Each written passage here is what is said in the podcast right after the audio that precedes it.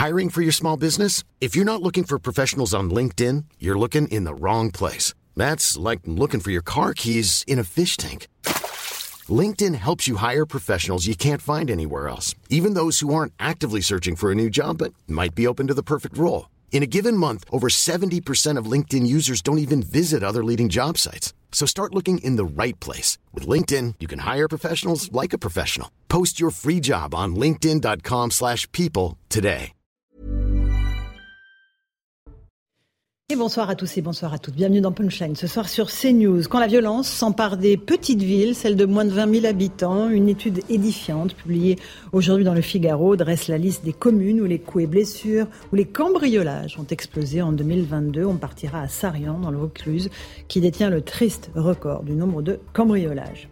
On évoquera aussi les suites de l'explosion d'un immeuble en plein cœur de Paris. Le bâtiment a été soufflé par une explosion euh, dont l'origine est toujours à déterminer. Une personne est toujours recherchée. Six blessés sont en urgence absolue et il y a des dizaines de personnes à reloger puisque leurs appartements ont été évacués. Le ministre du Logement, Olivier Klein, sera un autre invité à 17h30. Voilà pour les grandes lignes de nos débats ce soir, mais tout de suite le rappel des titres de l'actualité sur CNews.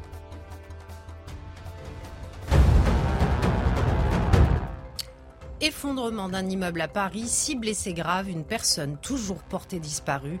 Les recherches se poursuivent pour tenter de la retrouver dans les décombres de cet immeuble du 5e arrondissement de Paris. Le gaz a été coupé dans un large périmètre pour des raisons de sécurité, a indiqué le distributeur GRDF, en soulignant qu'on ne peut pas avancer de cause sur la raison du sinistre. Pour rappel, hier peu avant 17h, une explosion suivie d'un incendie a provoqué l'effondrement d'un immeuble abritant une école de mode privé. Sous-marin disparu, la course contre la montre continue. La Talente et son robot Victor 6000 sont arrivés sur la zone de recherche du Titan. Objectif, avoir une cartographie plus fine du paysage et permettre une plongée de Victor 6000 plus efficace. Euh, ce sondeur ne permettra en revanche pas de localiser le sous-marin selon l'Ifremer. Euh, depuis dimanche, une vaste opération de recherche dans l'Atlantique Nord a été lancée pour retrouver les cinq passagers partis visiter l'épave du Titanic. Et puis Paris 2024, la préfecture de police lance un site internet dédié. Euh, le site www.missionjop2024.fr regroupera les informations sur la, sécurisation des sites olympiques, la carte des compétitions, les points d'accueil et de secours déployés spécialement pour les visiteurs et spectateurs, précise la préfecture de police de Paris dans un communiqué. Parmi les informations pratiques figure une rubrique sur la délivrance des titres de séjour pour les Jeux des portraits des acteurs de la sécurité des Jeux sous la forme de vidéos sont également euh, présentés. Merci beaucoup Somalia Labidi pour ce rappel des titres de l'actualité. 17h01, on est en direct dans Punchline sur CNews avec Eric Nolot, journaliste et écrivain. Bonsoir Eric. Bonjour Laurence, bonjour à tous. Maury Bucco, journaliste CNews, merci d'être avec nous. Michel Chevalet, journaliste scientifique à CNews. Bonjour Michel, on parlera avec vous de ce qui s'est passé euh, dans l'explosion de cet immeuble à Paris et puis aussi de ce sous-marin. Parce que là, désormais, les, les chances de retrouver des survivants sont quasi nulles. Elles l'étaient déjà un peu hier, mais là, les réserves d'oxygène sont arrivées à leur terme. Je crois que c'est plié. Malheureusement, évidemment pour eux. Et nous sommes avec Jean-Sébastien Ferjou, directeur du site Atlantico. Bonsoir Jean-Sébastien. Bonsoir Laurence. On va commencer parce que moi, c'est ce qui m'a vraiment frappé dans l'actualité aujourd'hui, c'est cette violence qui s'empare des, des petites villes, les villes de moins de 20 000 habitants, que l'on pensait tranquilles Étude publiée dans le Figaro, on va la détailler avec vous dans un instant à Moribuco, mais on va tout de suite euh, aller voir à Sarian parce que c'est la première ville de France pour la hausse des cambriolages euh, dans le Vaucluse. On va essayer de comprendre ce qui se passe à Sarian euh, avec les explications de Maureen Vidal.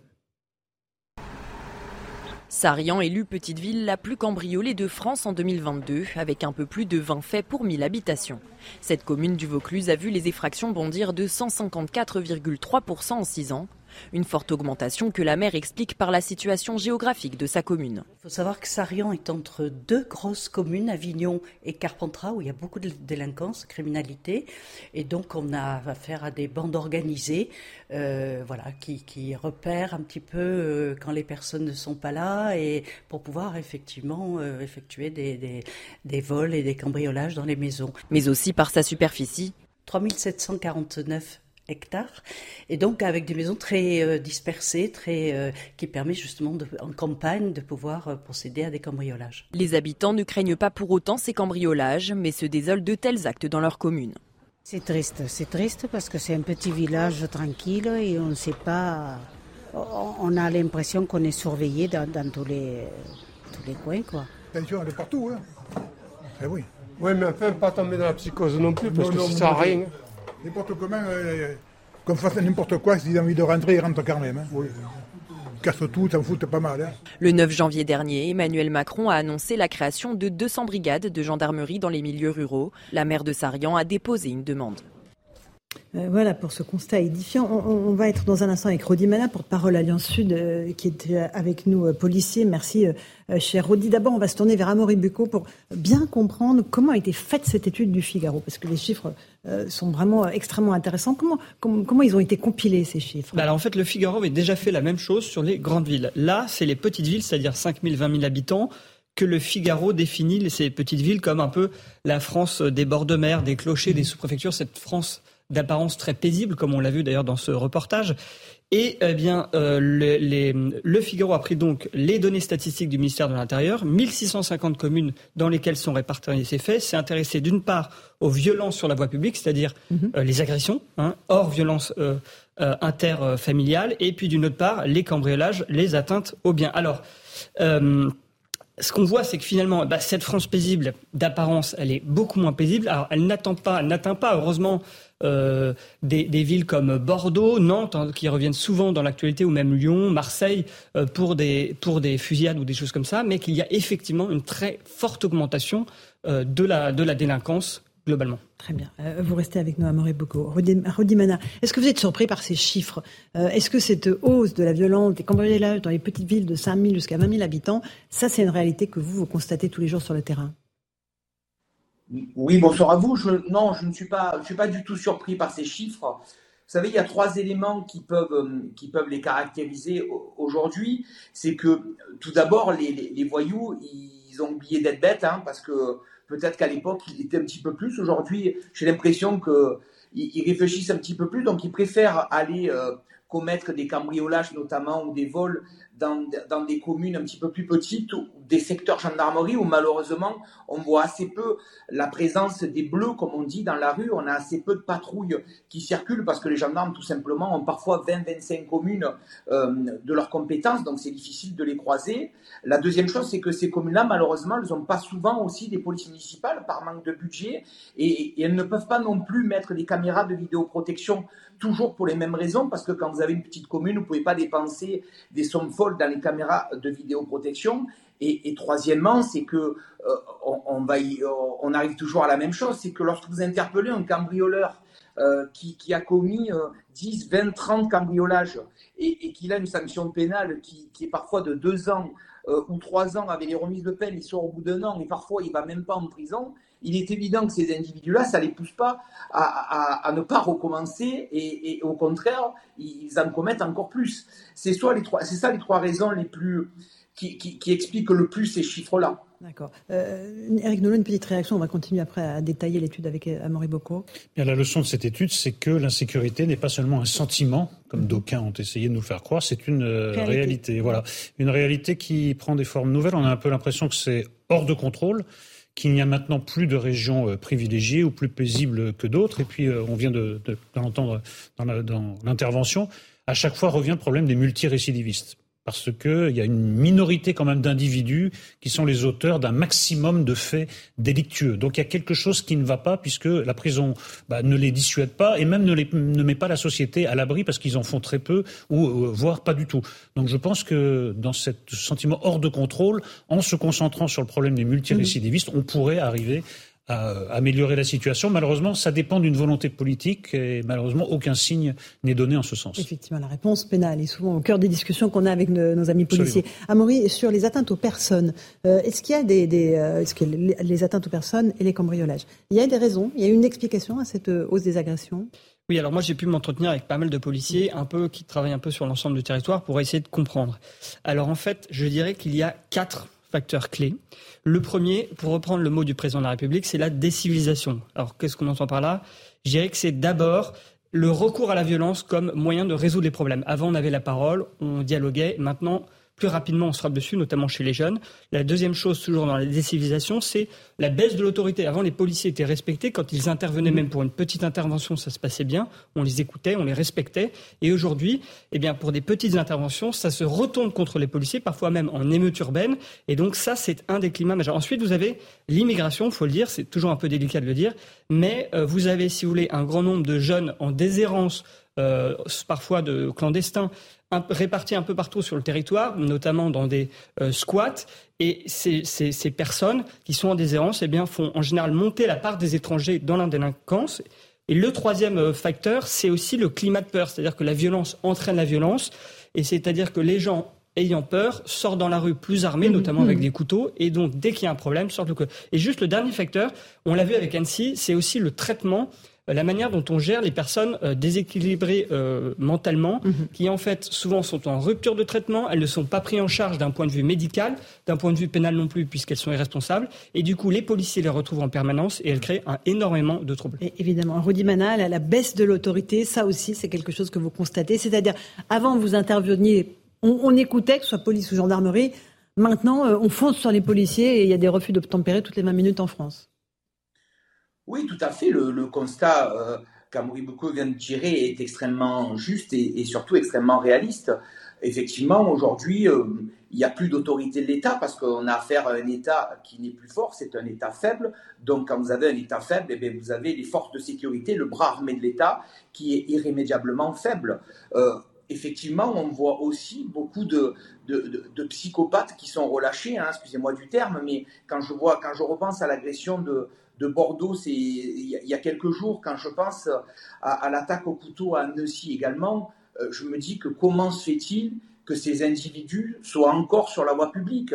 Alors, moi, j'entends l'état de droit, bien évidemment, qu'il faut un état de droit. Bien sûr que ces individus ont aussi le droit de se défendre, mais quand on a interpellé, comme à Bordeaux, un individu 50 fois, qu'il a été condamné plus de 20 fois, il a, il a 25 ou 26 ans, et ce mec-là, il se retrouve dehors, et, malgré les caméras qu'il y a partout, et aujourd'hui à Bordeaux, il agresse sauvagement une mamie et sa petite fille.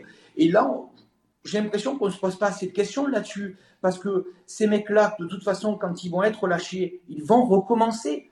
Ils vont recommencer. Et ils vont, il va y avoir à nouveau des victimes qui vont être sauvagement agressées par ces mêmes individus. Et on va encore, on va encore discuter là-dessus en disant qu'il ne faut pas les laisser dehors. Mais malheureusement, l'état de droit fait que ces gars-là, ben, on les relâche. Donc, effectivement, effectivement, cette violence, elle est partout aujourd'hui. Et, nous, les policiers, on est les premiers à la subir et on est les premiers à essayer de la contrer. Mais croyez bien que c'est pas facile. Euh, Jean-Sébastien Ferjou, euh, votre constat sur cette étude du Figaro exhaustive, avec euh, non seulement les atteintes aux personnes, mais aussi les cambriolages.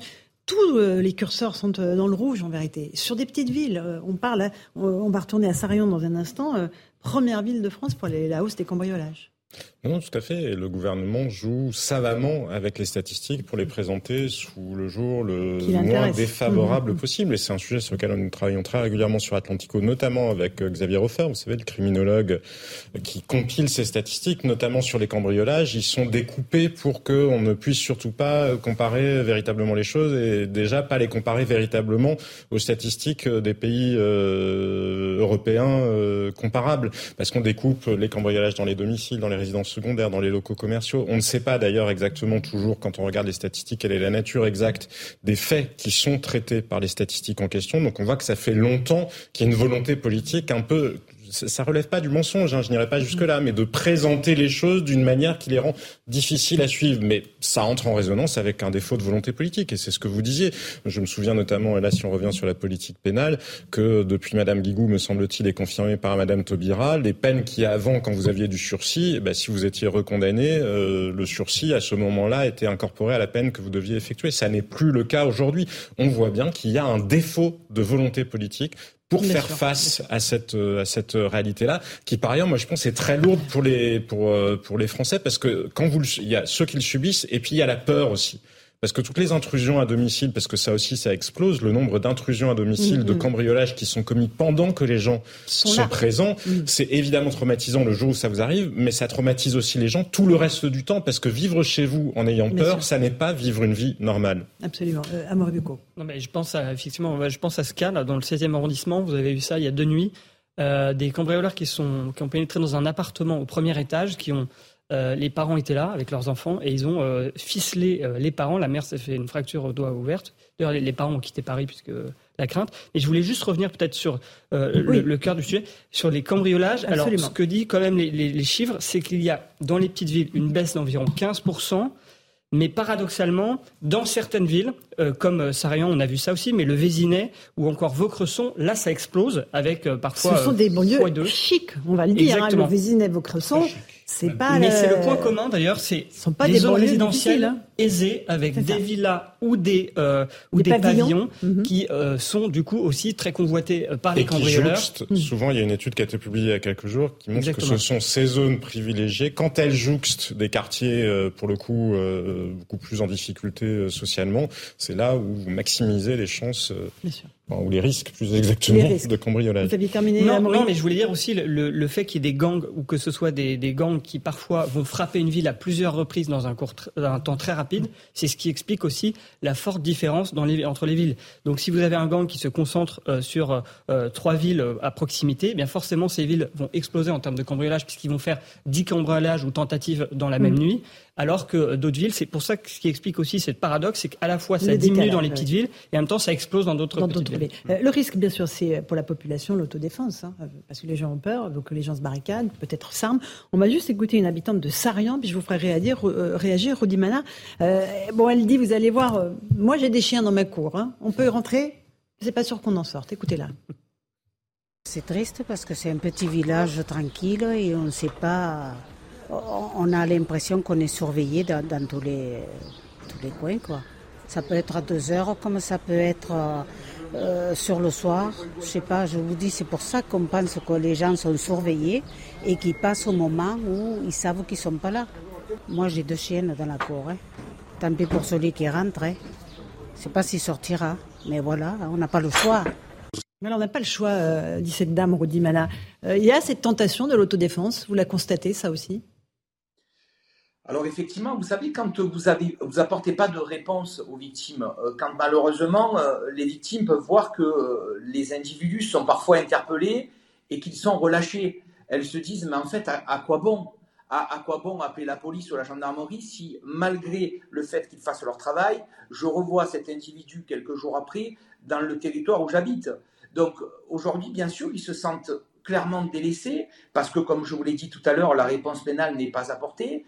Euh, et, du coup, on peut avoir cette crainte de l'autodéfense parce qu'on se dit, après tout, la, seule manière de, se, de rendre justice, c'est de se la rendre soi-même. Alors, moi, bien évidemment, je le conseille à personne parce que euh, malheureusement, parfois la justice, elle est, elle, est, plus dure avec ces gens qui se font justice eux-mêmes qu'avec les auteurs de, de 100 ou 200 ou 300 cambriolages.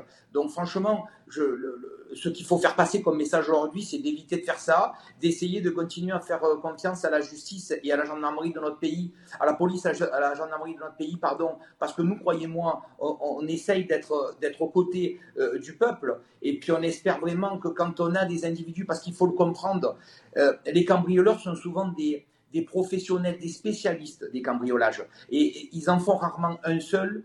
Euh, en général, c'est des mecs qui en font des dizaines, voire des centaines. Et, et là, vraiment, on a besoin d'une vraie réponse pénale parce que clairement, quand vous condamnez fortement un, cambrioleur, souvent dans le secteur où il y avait des cambriolages, ben, il n'y en a plus pendant quelques temps. Donc la meilleure des solutions, c'est de les mettre hors d'état de nuire. Et pour les mettre hors d'état de nuire, il faut les mettre, il faut les mettre dans une prison euh, pour éviter qu'ils recommencent. Euh, alors Eric Nolot, ça vous fait réagir évidemment. Hein, oui, euh, bah, de toute façon, la, tentation de l'autodéfense, elle est là. Ça peut être la défense passive, ça peut être la défense active avec les rondes de voisins. Et puis un troisième phénomène, c'est ce qu'on appelle aux États-Unis les gated communities, c'est-à-dire les gens qui ont les moyens d'une protection privée, font appel à des, à des vigiles et c'est euh, la résidence est fermée des deux côtés. Et là, ça crée une société à deux vitesses, c'est-à-dire que l'insécurité concerne les plus faibles. D'ailleurs, c'est ce qui se passe en France. C'est pour ça que moi, je ne cesse de dire que l'insécurité devrait être un thème central de la gauche, parce que ce sont les plus faibles qui en sont victimes. Et un jour, ben, il y aura une classe de riches qui aura les moyens de se protéger, pas eux-mêmes. Hein. Ils feront appel à des professionnels et ceux avec des, quasiment des, barrières, euh, des quartiers ghettoisés euh, de riches. Alors que ben, dans les dans les quartiers difficiles, eh bien, vous demanderez aux dealers l'autorisation de, de, rentrer chez vous. Voilà, c'est ça qu'on prépare. Alors, euh, est-ce que c'est ça qu'on veut comme modèle de société? Je, ne, pense, pas. Donc, il faut une autre réponse. La réponse, ça ne peut être que construction de prison pour mettre ces gens hors d'état de nuire. Voilà, Jean-Sébastien. Ils savent effectivement souvent qu'ils ne risquent pas grand-chose quand on en parle à des policiers, quand on est soi-même concerné. Même, figurez-vous que moi, une fois, il m'est arrivé d'arrêter une cambrioleuse à mon domicile, les policiers là-bas, quand ils sont arrivés, m'ont dit mais de toute façon, malheureusement, elle sera vraisemblablement dehors ce soir. Et à moins qu'elle en soit à son 80e euh, euh, cambriolage, et ils font partie de réseau, ils ont des avocats qui sont organisés, ce qui n'a pas manqué de se confirmer, puisque alors même qu'elle n'avait pas été déférée à un juge, un avocat appelait déjà ce qui que c'était un réseau et pas quelqu'un. Mhm. Et après, il y a aussi de plus en plus, et souvenez-vous, euh, Mathieu euh, Vallet nous l'a raconté plusieurs fois sur ce plateau, des dossiers qui sont classés parce que quand il ne s'agit que d'atteinte aux biens et que les forces de police sont déjà débordées, on considère que les assurances sont là pour indemniser et que finalement, ben, poursuivre les individus euh, auteurs de cambriolage, sauf quand c'est vraiment un réseau ou qu'ils sont arrêtés en flagrant délit, ben, ça n'est malheureusement pas une priorité, pas du fait de la police, mais parce que tout simplement, ils ne peuvent pas gérer toutes les priorités en même temps intéressant avec cette étude, c'est que là, on a, euh, on a mis la loupe sur les petites et, moyennes villes. Euh, mais alors, l'explication de fond, quand même, qu'est-ce que c'est, à euh, Becot Est-ce que quand même le trafic de stupéfiants, l'explosion du trafic de stupéfiants n'est pas un énorme moteur de délinquance, d'agression dans toutes ces petites zones que l'on pensait, encore une fois, à l'abri euh, de tout ce type de violence bah, Si vous voulez, c'est pas un des facteurs principaux qui m'a été en tous les cas mis en avant par les, mhm. mes sources policières à qui je me, je me, suis adressé, justement pour essayer de comprendre ça. Mais je pense que ça s'inscrit dans, dans, dans, dans d'autres, dans ces facteurs. C'est-à-dire qu'effectivement, quand je vous parlais de décivilisation et que vous décidez que pour vivre, pour gagner votre vie, bah, vous allez vendre de la, de la drogue plutôt que d'aller travailler, je veux dire, ça contribue. Mais je, ne pense pas. Je pense que par exemple des villes comme Marseille, des, grosses villes où il y a des gros marchés de trafic de drogue, sont évidemment euh, des villes où le, trafic de drogue pèse sur la criminalité. Mais je pense que dans ces petites villes où vous avez moins de clients, c'est encore plus léger. Mais bien sûr, ça va évoluer. Et puis ces villes parfois font figure, vous savez, de, villes transfert pour des, circuits de, trafic de drogue. Bah, ce qui n'empêche qu'un des faits les plus marquants, c'est quand même le trafic de drogue en milieu rural. Parce qu'on n'a pas voulu le voir pendant des années et des années. Il y avait des signaux d'alerte qui étaient lancés. On s'aperçoit maintenant que c'est massif, que en fait ça concerne aussi bien les milieux très urbains que les milieux très ruraux. Et pas les petites drogues, hein, c'est de, tout. Ça, va. Et, pas des trafics euh, anodins non plus. Regardez ce fait divers tragique, mais qui illustre parfaitement cette réalité. Euh, Kevin et Leslie dans les Deux-Sèvres. Dans les Deux-Sèvres, un département qui n'est pas connu jusqu'à présent pour euh, ressembler à une forme euh, de Far West ou de quartier euh, défavorisé de Chicago. Eh bien, on s'est rendu compte qu'il y avait une violence extrême et que même dans des lieux, regardez, on parlait de Villers-Cotterêts aussi, Laurence, sur votre mhm. plateau en début de semaine. Villers-Cotterêts, me semble-t-il, c'est une ville de 10 000 habitants. Alors certes, pas très éloignée de la région parisienne, mhm. mais c'est une ville de 10 000 habitants. Ce n'est pas une agglomération énorme. Et on voit bien que dans ces villes-là, la violence s'est installée aussi et que le défaut de volonté politique fait que ce sont des habitudes qui se prennent et qui contaminent des populations entières qui jusqu'à présent ne se laissaient pas aller à ça. Un dernier mot là-dessus, Audimana, le, le trafic de stupéfiants, alors particulièrement à Marseille, prend une ampleur folle. Oui, alors vous savez, dans, les grandes villes, effectivement, euh, le trafic de stupéfiants peut amener à, de nombreuses violences. Mais dans les petites villes, euh, moi, il n'y a pas longtemps, je suis parti à Manos, qui a Briançon, rencontrer les policiers là-bas. J'ai rencontré également les maires de ces villes euh, qui sont très impliqués dans la sécurité de leur ville. Et je peux vous dire que l'alcool a un gros rôle également pour les violences qui sont, qui sont commises dans ces centres-villes parce que effectivement, euh, elles sont touchés parfois par, par une immigration qui, qui arrive, Briançon notamment avec, euh, avec Montgenèvre où, où il y a des grandes difficultés à ce niveau-là et où ça rend beaucoup. Les individus se, se regroupent en communauté, consomment énormément d'alcool et du coup commettent des violences. Euh, Manon, qu'on peut voir aussi qu'il y, a des, qu'il y a des regroupements de certaines communautés qui boivent également et qui commettent des violences. Et là, face à ça, on a des policiers qui sont jamais assez nombreux parce que pour le coup, c'est des petites villes et il est difficile de mettre des gros, des gros renforts là-dessus. Donc, on n'a pas des policiers extrêmement nombreux qui essayent de lutter. Et malheureusement, beaucoup d'affaires de violence sont dues à ce problème de l'alcool. Merci beaucoup, Rudy Mana, d'avoir pris un peu de temps pour nous parler. On va faire une petite pause. On se retrouve dans un instant dans Punchline sur CNews. On va évoquer l'explosion de l'immeuble euh, rue Saint-Jacques à Paris. Euh, on tentera avec vous, Michel Chevalet, de, comprendre ce qui s'est passé. L'enquête est encore en cours. Euh, le ministre du Logement sera aussi avec nous, Olivier Klein, pour comprendre comment tous ces gens, parce qu'il y a des dizaines de personnes qui ont été délogées, vont pouvoir trouver un toit. Et puis on parlera du Titan, ce fameux sous-marin, Michel, qui est en perdition dans l'Atlantique avec euh, zéro chance désormais de retrouver des survivants. Plus d'espoir, malheureusement. Voilà. On y revient dans un instant. À tout de suite dans Punchline sur CNews. 17h30, on se retrouve en direct en punchline sur CNews. Tout de suite, le rappel des titres de l'actualité avec Somaya Labidi. Au sommet de Paris appelle à une transformation absolue pour financer la transition climatique. Emmanuel Macron, hôte de ce sommet pour un nouveau pacte financier, a appelé à un choc de financement public face à la crise climatique et à la pauvreté. Objectif rénover en urgence l'architecture financière internationale pour faciliter l'accès à leur financement des pays en développement. Une plainte contre 17 compagnies européennes. Elles sont dans le viseur de 22 associations pour greenwashing et pratiques commerciales trompeuses sur l'écologie. Euh, ces associations espèrent une décision commune pour interdire toute allégation visant à faire croire aux consommateurs que prendre l'avion est une pratique respectueuse de l'environnement, mais aussi que soit lancée une enquête à l'échelle européenne sur les pratiques de ces compagnies. Et puis plus que sept départements placés en vigilance orange orage par Météo France.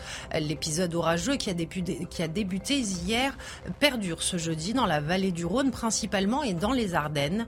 Cette situation fortement orageuse d'été nécessite une vigilance particulière dans la mesure où il existe un risque de phénomènes violents. Fort cumul de pluie en peu de temps, chute de grêle et localement forte rafale de vent précise Météo France. Merci pour ce rappel des titres de l'actualité. On a été rejoint en plateau à côté d'Éric Nolot, Michel Chevalet qui est là, Jean-Sébastien Ferjou par le ministre délégué à la ville et au logement, Olivier Klein. Bonsoir, monsieur le ministre. Merci d'être avec nous. Et par monsieur Badawi Roubon, bonsoir, expert en prévention de catastrophes naturelles. Euh, je vais d'abord, évidemment, euh, vous proposer d'aller sur le terrain, euh, voir la situation aujourd'hui rue Saint-Jacques à Paris, puisque vous le savez, un immeuble s'est effondré hier après-midi dans le cœur de la capitale, tout près de l'église du Val-de-Grâce, avec un bilan lourd. Je, Vincent Fernandez, vous êtes sur place avec Charles Pousseau. Il y a un grand traumatisme dans le quartier. Il y a un certain nombre de personnes sinistrées qui ont pu regagner, mais temporairement, leur domicile pour récupérer des affaires. C'est bien cela? Oui, absolument. Depuis euh, le début de journée, il y a de, nombreux habitants qui, euh, qui peuvent venir, qui passent euh, entre guillemets le, checkpoint qui est placé juste ici avec des pompiers, des policiers qui, sur présentation d'un justificatif de domicile, peuvent regagner leur, leur domicile et prendre des effets personnels. Pour la plupart d'entre eux, il s'agit de, médicaments. par exemple, ils sont automatiquement accompagnés de pompiers ou de policiers pour se rendre eh bien, chez eux. toujours est-il que pendant ce temps-là, eh bien l'enquête, elle, continue. On a vu un drone survoler euh, la zone de l'explosion euh, un petit peu plus tôt dans, l'après-midi. Il y a également des experts qui prennent beaucoup euh, de photos. On voit des allées et venues également de policiers et de pompiers dans ce secteur, dans ce quartier qui reste bouclé à l'heure qu'il est. Le bâtiment qui se trouve juste juste à ma gauche, lui, a, été, rouvert ses portes. Il s'agit d'un logement étudiant. 400 personnes qui ont pu regagner leur domicile en début d'après-midi, ainsi que cette partie également. Ce sont les bâtiments les plus éloignés du lieu de l'explosion. Toujours est-il effectivement que euh, c'est très impressionnant cet amas de gravats qui est juste euh, derrière nous. Il y a toujours les stigmates de cette de cette explosion, des bris de verre qui euh, jonchent toujours la rue. vous l'avez évoqué, Laurence. Le bilan lui reste à une cinquantaine de blessés, six personnes en urgence absolue et une personne toujours portée disparue. Merci beaucoup. Vincent Fernandez et Charles Pousseau sur place. Monsieur le ministre, est-ce qu'on a un bilan qui a évolué ou on est toujours sur six blessés graves, une personne recherchée? Écoutez, d'abord, permettez-moi de, de, redire euh, toute la solidarité du, gouvernement euh, envers euh, les, victimes de, cette, explosion. nous nous sommes rendus sur place à, à, la demande du président de la République et de la Première ministre hier soir avec Gérald Damanin pour aller saluer le travail extrêmement compliqué des sapeurs-pompiers qui sont arrivés sur place très très vite. Remercier aussi euh, les militaires, parce que vous l'avez dit, on est juste à côté du Val-de-Grâce. C'est pour ça qu'il y avait des militaires tout de suite sur place. voilà, il y a eu des militaires, notamment des services de santé de, de l'armée qui ont été tout de suite sur place, qui ont aidé à, l'évacuation euh, d'un certain nombre euh, de bâtiments, beaucoup de forces de police. Puis par la suite, des choses se sont organisées avec la protection civile, la Croix-Rouge, la mise en place de d'accueil psychologique, hein, parce que les gens étaient extrêmement traumatisés. pour ma part, les, les chiffres le bilan ne s'est pas alourdi, rassurez-nous. Le, bilan ne, s'est pas alourdi. Pour les, chiffres qui sont les miens transmis par euh, euh, la PHP et la préfecture de, de, police sont de quatre personnes en urgence absolue, effectivement d'une cinquantaine euh, de blessés, 47 en urgence relative, des gens qui se sont rendus par eux-mêmes aussi à, à l'hôpital, puisque hier on était à 37, mais c'était des gens qui ont été directement accompagnés à l'hôpital trois personnes en, état très grave, brûlées notamment.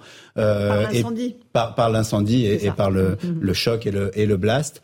Et, et, donc c'est un bilan qui est, qui est très lourd, hein, qui aurait pu être encore plus lourd, notamment si, si l'école avait été l'école de musique qui est derrière avait été à ce moment-là était mm-hmm. pleine. mais les gens sont très traumatisés hein, dans le quartier. Euh, hier, euh, moi j'étais à la rencontre de, ces habitants qui ont été euh, vers la mairie du 5e arrondissement, puisqu'elle avait été ouverte par la, maire du, du 5e et, par la mairie de Paris. Donc il y a tout ce travail d'accompagnement dans un moment, comme toujours, hein, dans ces moments de choc, il faut accompagner. Donc vous parlez de quatre blessés en urgence absolue. Hein. Oui, c'est les chiffres qui, qui, sont ceux de la préfecture de, de, police. Après, il y a des gens hospitalisés. Voilà. Je suis pas médecin. Euh, voilà. laissons, laissons les, les choses avancer. Euh, Michel Chevalet, euh, on parlait du Blas, le ministre parle de Blas. Euh, c'est quoi en fait? Est-ce qu'on a une idée de l'origine de cette explosion? Alors, quand vous voyez les, dégâts, l'immeuble qui est derrière vous, qui est complètement soufflé, quand vous pensez que l'onde de choc s'est sentie à 150, 200, 300 mètres avec des vitres brisées, vous vous dites, ça ne peut pas être de la vie, j'ai consulté les experts en explosifs, ça ne peut pas être un explosif chimique classique, mais c'est, forcément, on s'oriente vers une explosion au gaz analogue à ce qu'on a connu à la rue de Trévis. Donc la grande question, c'est de savoir, y avait-il eu des signes avant-coureurs d'une fuite de gaz? Fuite de gaz, deux possibilités. Soit elle est dans le réseau de distribution, c'est-à-dire dans la chaussée et apparemment, il n'y a pas eu de signe avant-coureur. On va interroger GRDF, on va interroger les pompiers. il n'y a pas, à ma connaissance, ou bien elle est dans l'immeuble. C'est-à-dire, là, c'est le réseau de distribution. Donc les responsabilités sont différentes. Au-delà du compte, avant le compteur, c'est GRDF. Après, le compteur, c'est le, propriétaire, hein, euh, le propriétaire. Donc là, c'est l'enquête d'expertise qui va déclarer ça. Donc tout tourne maintenant incontestablement sur, un problème d'explosion au gaz. Euh, Monsieur Rouban, expert en prévention des catastrophes naturelles, euh, quelle est votre expertise là-dessus?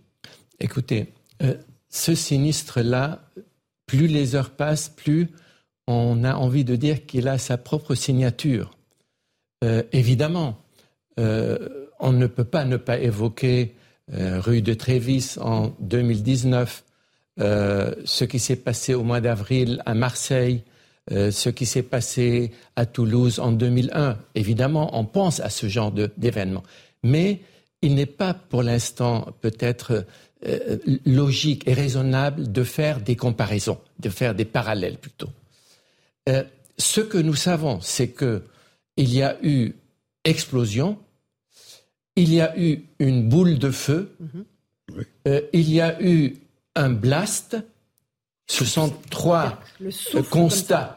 un blast, ça veut dire un souffle. Mhm. Ça veut dire donc une propagation radiale euh, de, de, de vent violent avec des températures intenses. Alors, il faut quand même déterminer, et cela nécessitera du temps, la causalité, la chaîne causale. Qu'est-ce qui a, qu'est-ce qui a provoqué l'explosion?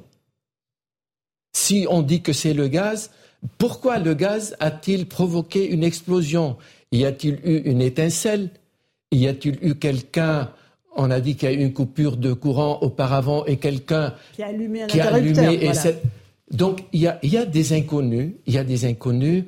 Euh, cela rentrera dans les annales des sinistres, des catastrophes que la France n'a pas connues, en tout cas. Mhm, absolument. Et euh, et, et il faut une enquête. Il faut une enquête. Je pense qu'elle est en euh, cours. et, en cours. Et, c'est après qu'on pourra vraiment dire quelle est la raison exacte de l'explosion. Monsieur le ministre, euh, on, on, entendait notre envoyé spécial parler de ces personnes qui ont été délogées parce que tous les édifices alentours ont été fragilisés. D'abord, euh, combien de temps euh, va durer euh, l'expertise de ces bâtiments? Parce que pour tous ces gens, c'est un vrai traumatisme.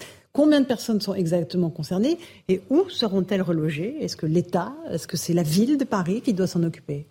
Une partie importante des, personnes qui ont été pour l'instant accompagnées sont du côté impair, du même côté que de l'explosion. Donc ça, c'est des bâtiments qui sont gérés par un bailleur social qui s'appelle la RIVP, euh, le bailleur était déjà présent hier soir, donc on accueillait les familles et on essayait de leur trouver des solutions de, de, relogement immédiat, ce qui a été le cas. Euh, au final, personne n'a dormi dans la cellule d'urgence hier soir dans le, dans le 5e arrondissement, même s'il y avait des lits ce qu'il fallait pour les accueillir. Et c'est tant mieux, parce qu'après ce traumatisme, il vaut mieux dormir dans un vrai lit que dans un, lit provisoire. Donc euh, il y a cette partie-là qui, est menée par la ville de Paris, par le bailleur, c'est leur responsabilité Ensuite, il y a des analyses structurelles qui vont dire, euh, des architectes vont regarder l'état structurel de, de, de, ces immeubles, savoir s'ils peuvent être repris par les habitants. Et puis il y a des gens qui étaient de l'autre côté, qui ont, où l'immeuble a été soufflé, beaucoup de vitres ont été brisées, et cela dès que possible, dès que l'enquête le permettra, dès qu'il n'y a plus de danger euh, à proximité, les gens pourront revenir, déclencher leurs assurances, même si on sait qu'il y a quelques appartements où il y a eu des débuts d'incendie, puisqu'il y a eu des projections de, de l'autre côté de la rue, mais de manière moins importante. Cela n'ont pas de problème structurel. Mais, mais l'expertise. Là, aujourd'hui, il y a 20 familles directement touchées. 20 familles directement touchées et une expertise qui peut durer des mois, parce que si on pense à la rue de Trévise, ça a pris des. Ça, oui, sur, sur les, les, immeubles euh, du 275, 273, ça peut durer un certain nombre de temps, mais bien évidemment, on ne peut pas faire prendre des risques à, ces personnes. C'est pour ça qu'on est à leur côté mhm. et que la cellule médico-psychologique reste en place, y compris pour les gens qui sont plus éloignés, parce que euh, c'est un choc et ce choc doit être pris en compte de manière durable. C'est un véritable traumatisme, hein, effectivement, parce que euh, évidemment, l'enquête est en cours, mais pour euh, bon nombre de personnes qui ont à, subir ce type de, d'événements, voilà, on se dit mais qu'est-ce qui se passe? Est-ce que c'est un attentat? Et on, a un espèce de, de, tas de sidération, Monsieur Cinq ans après Trévis, on n'est toujours pas, on connaît pas la cause exacte encore de ce qui s'est passé rue de Trévis. On ne connaît pas avec certitude ce qui il a, c'est contesté. Euh, donc, euh, euh, donc voilà. il, faut être patient. Il faut être patient. Il faut laisser faire l'enquête pour que l'on ah puisse avoir une idée. Ça peut durer des années. Hein, ça, peut durer des années. Oui, Monsieur le ministre vous l'avez dit, hein, la, police judiciaire a été saisie par, saisie par le procureur de, Paris pour avoir euh, cette enquête, cette compétence. La police scientifique euh, est, sur place. Dès hier, hein, il y avait plus de 300 pompiers mobilisés, mais eux aussi euh, participent à, l'enquête. D'abord aux recherches, hein, parce qu'on l'a dit, il y a encore des recherches qui sont en cours.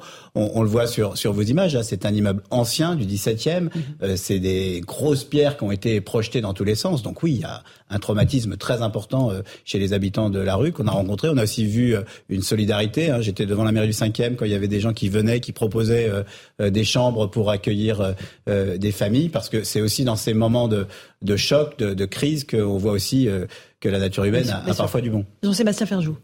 Peut-être une question, oui, Monsieur le Ministre. C'est un élu parisien, Alexandre Vesperini, qui fait partie de la commission supérieure de contrôle du gaz de ville, qui déjà après la rue de Trévise mettait en cause la vétusté d'une partie, pas de tout, mais d'une partie des réseaux parisiens, des problèmes peut-être de cartographie aussi. Il a réitéré ses propos hier suite à l'explosion. Est-ce qu'une action va être engagée par le gouvernement de ce point de vue-là pour vérifier la partie du réseau parisien qui pourrait justement être vétuste, puisqu'il semble que ça dépende particulièrement des rues, pas nécessairement euh, pour la rue, moi, moi je veux pas Saint-Jacques, mais tirer des conclusions sur l'enquête chez RDF. Euh, non, non, mais c'est pour ça, mais fait, son, fait son travail. Il y a des du réseau qui est modernisé euh, régulièrement euh, sur l'ensemble et il l'a été, euh, semble-t-il, dans cette rue il y a peu de temps. GRDF l'a annoncé il y a quelques heures. donc voilà, attendons, ne tirons pas de plan sur la comète. Mais sans de conclusion sur l'état du réseau lui-même, est-ce qu'il y a une action qui sera engagée? Un dernier mot, Michel Chevalet? Oui, non, pour, précisément, bon, on peut incriminer le réseau. Il fait 2000 km, il est renouvelé à raison de 40 à 50 km par an, mais cette portion-là, je me suis procuré les plans, c'est GRDF qui me les a passés, et ça a été, des travaux ont été faits il y a quelques années, avec des canalisations qui sont en, en, polyéthylène, donc quelque chose de, de, de Et n'oublions pas que tous les robinets d'arrêt de, distribution ont été changés sur Paris en 80. Vous voyez, donc, N'allons pas trop vite dans, en montrant du doigt. Nous n'allons pas plus vite que la musique, en tout cas sur ce dossier. Merci, Monsieur le Ministre. Vous pouvez rester avec nous. On va parler du sous-marin qui est perdu dans l'Atlantique. C'est une forme d'habitat, mais pas tout à fait dans votre registre, je pense. Si, vous le permettez. Euh, absolument. En tout cas, merci les beaucoup. sont longues et c'est normal. Et, encore une fois, venu témoigner de solidarité aux, aux, victimes et au magnifique travail des forces. Euh, et aux pompiers qui ont sans doute évité des, un bilan Bien plus sûr, lourd. Bien sûr, ils étaient présents très vite dire, hein. et ils ont travaillé euh, d'arrache-pied toute la nuit sur les recherches et puis pour arrêter l'incendie qui était assez violent au moment de leur arrivée, hein, puisqu'il y avait un panache, de, un fumée. panache de, de, fumée et de flammes et, et ils ont fait un travail remarquable. C'est pour ça que avec le ministre de l'Intérieur Gérald Darmanin, on a été bien évidemment euh, saluer leur travail et, leur dévouement. Merci beaucoup, euh, Monsieur Clamessier, à Monsieur Rouban aussi pour euh, cette expertise sur les catastrophes naturelles. On va euh, se tourner vers vous, Michel Chevalet. Euh, on va partir aussi aux États-Unis, où est Elisabeth Guedel, parce qu'elle va nous parler de ce sous-marin qui est perdu dans l'Atlantique, tout près de l'épave du Titanic, semble-t-il. Elisabeth, bonjour. où en sont les recherches? Il y a toujours des recherches, avec désormais pratiquement plus aucun espoir de retrouver des survivants. Donc, peut-être toujours les recherches. On n'abandonne pas, a dit le capitaine des gardes-côtes américains. des recherches qui, des, équipes qui ont, en théorie, tout ce qu'il faut pour secourir euh, euh, l'équipage euh, du sous-marin Titan. On n'a jamais eu une collection, un rassemblement de technologies aussi important pour ce genre d'opération de recherche. En surface, il y a une dizaine de bateaux, il y a des avions qui scrutent de près la surface de l'océan au cas où le sous-marin serait remonté et flotterait. Dans l'océan, des radars, des sonars plutôt pour détecter le moindre son qui serait émis du sous-marin. On a parlé depuis mardi de, sons entendus, détectés des sons à intervalles réguliers toutes les 30 minutes qui laisseraient penser que ça viendrait peut-être du sous-marin. On ne sait pas euh, si ces sons ont été encore entendus. Puis plus profond, dans les profondeurs de l'océan, il y a différents robots qui euh, essayent de localiser le sous-marin. Il y a notamment euh, le Victor 6000 affrété par la France, par Afremer, par l'Ifremer. Donc beaucoup, beaucoup de technologies le sous-marin n'a toujours pas été localisé. Si on le retrouve, il faudra encore le euh, remonter à la surface avec des câbles. C'est très compliqué et surtout, ça demande beaucoup de temps. Or, le temps, justement, c'est ce qui manque euh, aux équipes de secours puisque euh, les réserves d'oxygène s'épuisent et puis l'accumulation de dioxyde de carbone euh, doit être très importante dans ce sous-marin actuellement. Merci beaucoup Elisabeth Guedel pour ces explications depuis les États-Unis. Michel Chevalet, hier on expliquait, voilà, il y a tant d'heures encore de réserves d'oxygène. Il pourrait, par un grand miracle, être encore retrouvé vivant. On parlait hier. Là aujourd'hui, il n'y a plus d'oxygène. Et vous, votre théorie depuis le début, c'est qu'il y a eu un accident très rapidement. Qui s'est produit quelque chose de très grave, ce qui explique que les, communications aient été coupées euh, brutalement. Après, semble-t-il, deux heures de descente, c'est-à-dire qu'il devait faire à peu près à 3000 mètres de profondeur.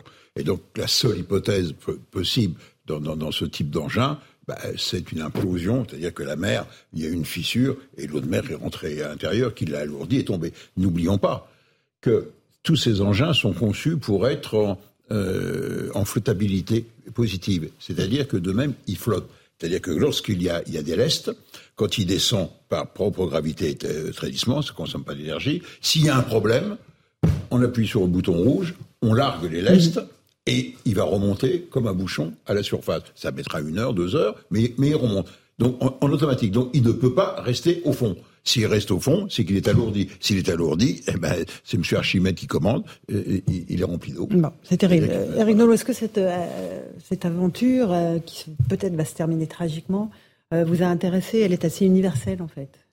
Oui, parce que c'est une histoire fascinante parce que ils, vont mourir par leur passion. C'est vrai qu'ils prennent des risques insensés pour quelque chose qui nous échappe à tous. Pourquoi prendre des risques aussi insensés? Surtout qu'il y a, vous avez vu, il y a un petit parfum de polémique qui monte. Est-ce que vraiment le sous-marin était euh, aux, normes, Est-ce que vraiment on avait pris toutes les précautions? Euh, vous avez vu qu'il y a une deuxième polémique, parce que tout fait polémique. Euh, on en fait trop euh, pour ces cinq millionnaires. On n'en a pas fait. Ils ne sont pas tous millionnaires. Il y a un scientifique français. oui, mais vous savez, dans, les polémiques des réseaux sociaux, on n'est pas au détail près. voilà, pas détail près. Donc, on n'en a pas fait autant pour les migrants morts en Méditerranée. Enfin, des parallèles tout à fait indécents et, et déplacés. C'est ça aussi qui me, c'est ça aussi qui me, qui me frappe c'est que tout maintenant, je sais bien qu'il faut tout antagoniser, comme disait l'autre, mais tout devient prétexte à polémique, même la mort lente si on n'est pas touché par cette histoire, des gens qui voient, à moins qu'il y ait eu un, événement euh, inattendu, mais des gens qui voient minute après minute la mort approcher, si on n'est pas touché par ça, c'est qu'on n'est pas humain. Pourquoi en faire des polémiques? C'est extraordinaire. Mais au fond, en effet, moi je suis fasciné par la prise de risque pour un plaisir qui, moi, m'échappe totalement comme il échappe à la plupart euh, d'entre nous. Voilà, il y en a les, visages des passagers de, ce sous-marin qui s'affichent. Euh, Jean-Sébastien Ferjou, pratiquement plus d'espoir. Désormais, il y avait un jeune de 19 ans avec son papa, effectivement, qui était dans ce sous-marin plus d'espoir avec cette malédiction du Titanic hein, qui, euh, qui a la peau dure, évidemment. Je ne sais pas si c'est la malédiction euh, du Titanic ou plutôt les points que vous évoquiez, puisque c'est au-delà, je pense, des questions. Il y a euh, une centaine de scientifiques qui avaient signé un appel il y a plusieurs années déjà pour mettre en cause la sécurité du dispositif, en disant que ce sous-marin-là n'était et la société qui l'a conçu était de toute façon en situation euh, de risque très grand. il y a des gens qui ont témoigné, qui ont emprunté ça, qui disaient qu'à chacune de leurs descentes, les communications avaient été rompues. Donc il semble quand même qu'il y ait des problèmes graves de sécurité J'imagine qu'il y aura des enquêtes, mais après, ça renvoie, oui, à des questions sur notre imaginaire, notre imaginaire collectif. Pourquoi ça nous fascine? De condenser peut-être de la condition humaine. Qu'est-ce qu'on fait quand on sait qu'il ne nous reste que tant de temps à vivre et qu'il y a un compte à rebours Oui, si on devait mourir demain. Euh, qui s'est engagé? Oui, mais voilà, il y a des chansons qui disent et si on devait mourir demain? Enfin, c'est à peu près, je pense, cette question-là que que ça évoque avec le, mm. côté euh, très clos et sur l'imaginaire des riches, parce que malgré tout, ce sont quand même des gens qui sont prêts à payer. Il y avait des scientifiques, vous le disiez, mais 250 000 dollars par place. Hein. Voilà, absolument. Parfois, ou en tout cas un certain nombre d'études de psychologie l'ont montré, euh, le goût pour le risque aide à devenir riche euh, aussi. Donc ça joue euh, dans les deux sens et ça en dit aussi long sur ce qui caractérise les super riches de nos jours. On l'a vu, soit aller dans l'espace, le tourisme spatial, soit aller au fond des océans. James Cameron, vous savez, le fameux réalisateur justement du film sur le Titanic, fait partie de ceux qui sont allés le plus profond en descendant dans la fosse des Mariannes dans l'océan Pacifique jusqu'à quasiment moins 11 000 mètres.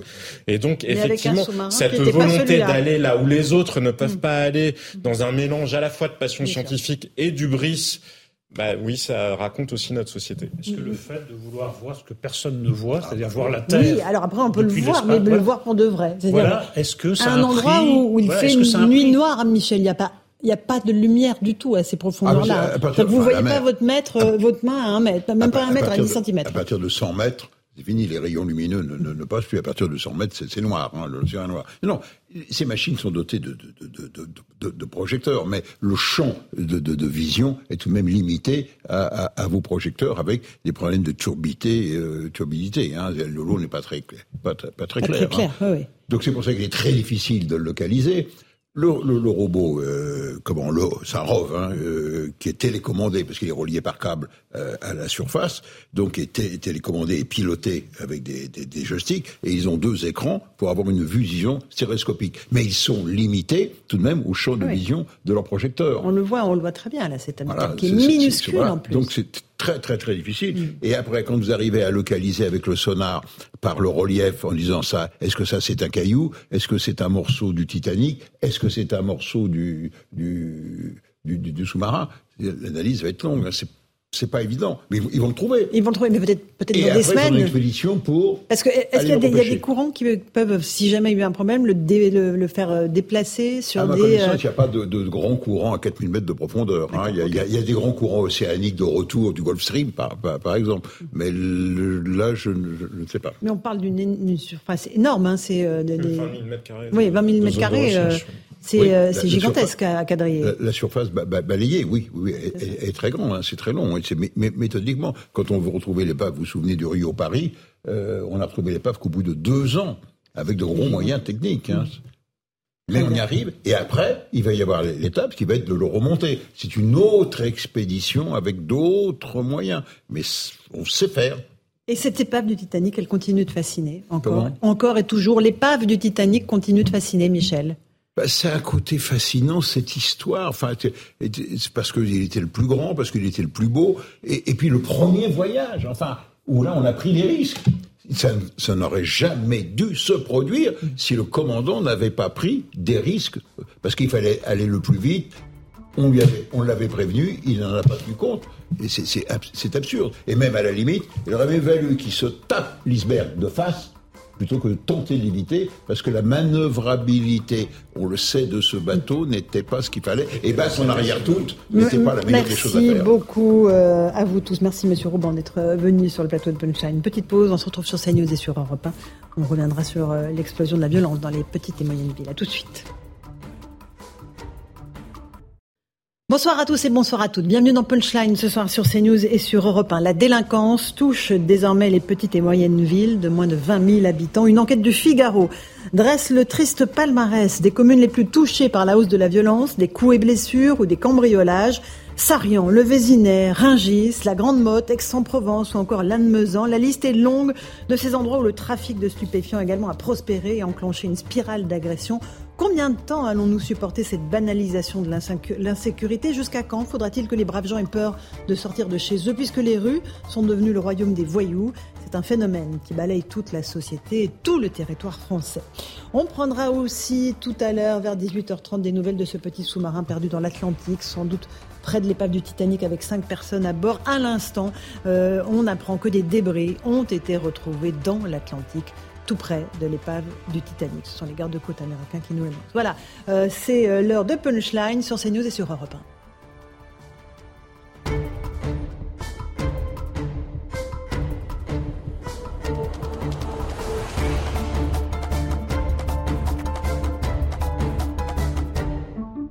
Il est pile 18h. Bienvenue si vous nous rejoignez à l'instant sur CNews et sur Europe 1. Des débris ont donc été retrouvés dans l'Atlantique, tout près de l'épave du Titanic. Une annonce des gardes-côtes américains. L'espoir de retrouver les cinq passagers de ce petit sous-marin était évidemment extrêmement maigre. Depuis 13 heures, l'équipage ne disposait plus en théorie de recherche euh, de réserve d'oxygène. Les recherches s'étaient poursuivies et elles continuent puisque euh, les gardes-côtes américains disent avoir, euh, à l'aide sans doute d'un robot sous-marin, localisé les débris de ce sous-marin. On tentera d'en savoir un peu plus, plus au cours de cette édition. À Paris, au lendemain de la terrible explosion euh, rue Saint-Jacques dans le 5e arrondissement, une personne reste introuvable, quatre autres sont en urgence absolue. On dénombre une cinquantaine de blessés. Pour l'heure, l'origine du sinistre n'est pas connue, même si la plus probable semble être euh, celle du gaz. GRDF a indiqué avoir coupé justement le gaz dans un large périmètre pour des raisons de sécurité. Sept départements restent placés en vigilance orange orage par Météo France. L'épisode orageux qui a débuté hier perdure ce jeudi, en particulier sur la façade est du pays. Une grande partie du territoire est en revanche en vigilance jaune crue, pluie et inondation à l'exception du nord-ouest du pays.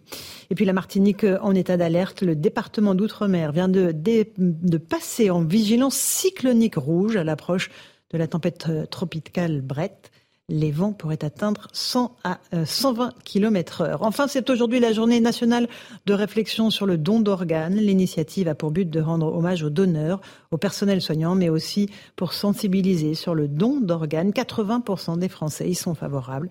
Et pourtant, près de 1000 personnes décèdent encore chaque année faute de dons Voilà pour les grands titres de l'actualité. Il est 18h02 minutes. On est en direct sur CNews et sur Europe 1. Euh, nous sommes avec Eric Nolot, bonsoir, euh, journaliste et écrivain. Bonsoir, euh, on a été rejoint par Thibault de Montbrial. Bonsoir, président du cercle de réflexion sur la sécurité intérieure. Nous sommes avec Jean-Sébastien Ferjou, directeur du site Atlantico. on va commencer par ce constat, peut-être que vous l'avez déjà fait, Thibault de Montbrial, cette hausse de la violence, non plus dans les métropoles seulement, dans les banlieues dites difficiles, mais dans les petites et moyennes villes, celles qui font de 5 à 20 000 habitants. C'est le Figaro qui s'est emparé de ce sujet, qui a dressé vraiment un état des lieux assez exhaustif, à la fois sur les coups et blessures, les violences aux personnes et sur les cambriolages. Et là, il y a des surprises parce que des petites villes, pourtant d'apparence tranquille, je pense à Vaucresson, le Vésinet, Sarian euh, dans le Vaucluse, apparaissent en haut de ce classement.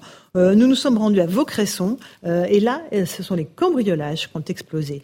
explication d'Émilie Gougache. Vaucresson, une ville réputée pour sa tranquillité de vie, mais qui attire de plus en plus les malfaiteurs. Ils ont fait entrer cette petite commune d'environ 8700 habitants dans le palmarès des villes les plus cambriolées des Hauts-de-Seine. Une habitante témoigne. Oui, il y a eu des cambriolages dans l'immeuble de ma coiffeuse, voilà, à Vaucresson.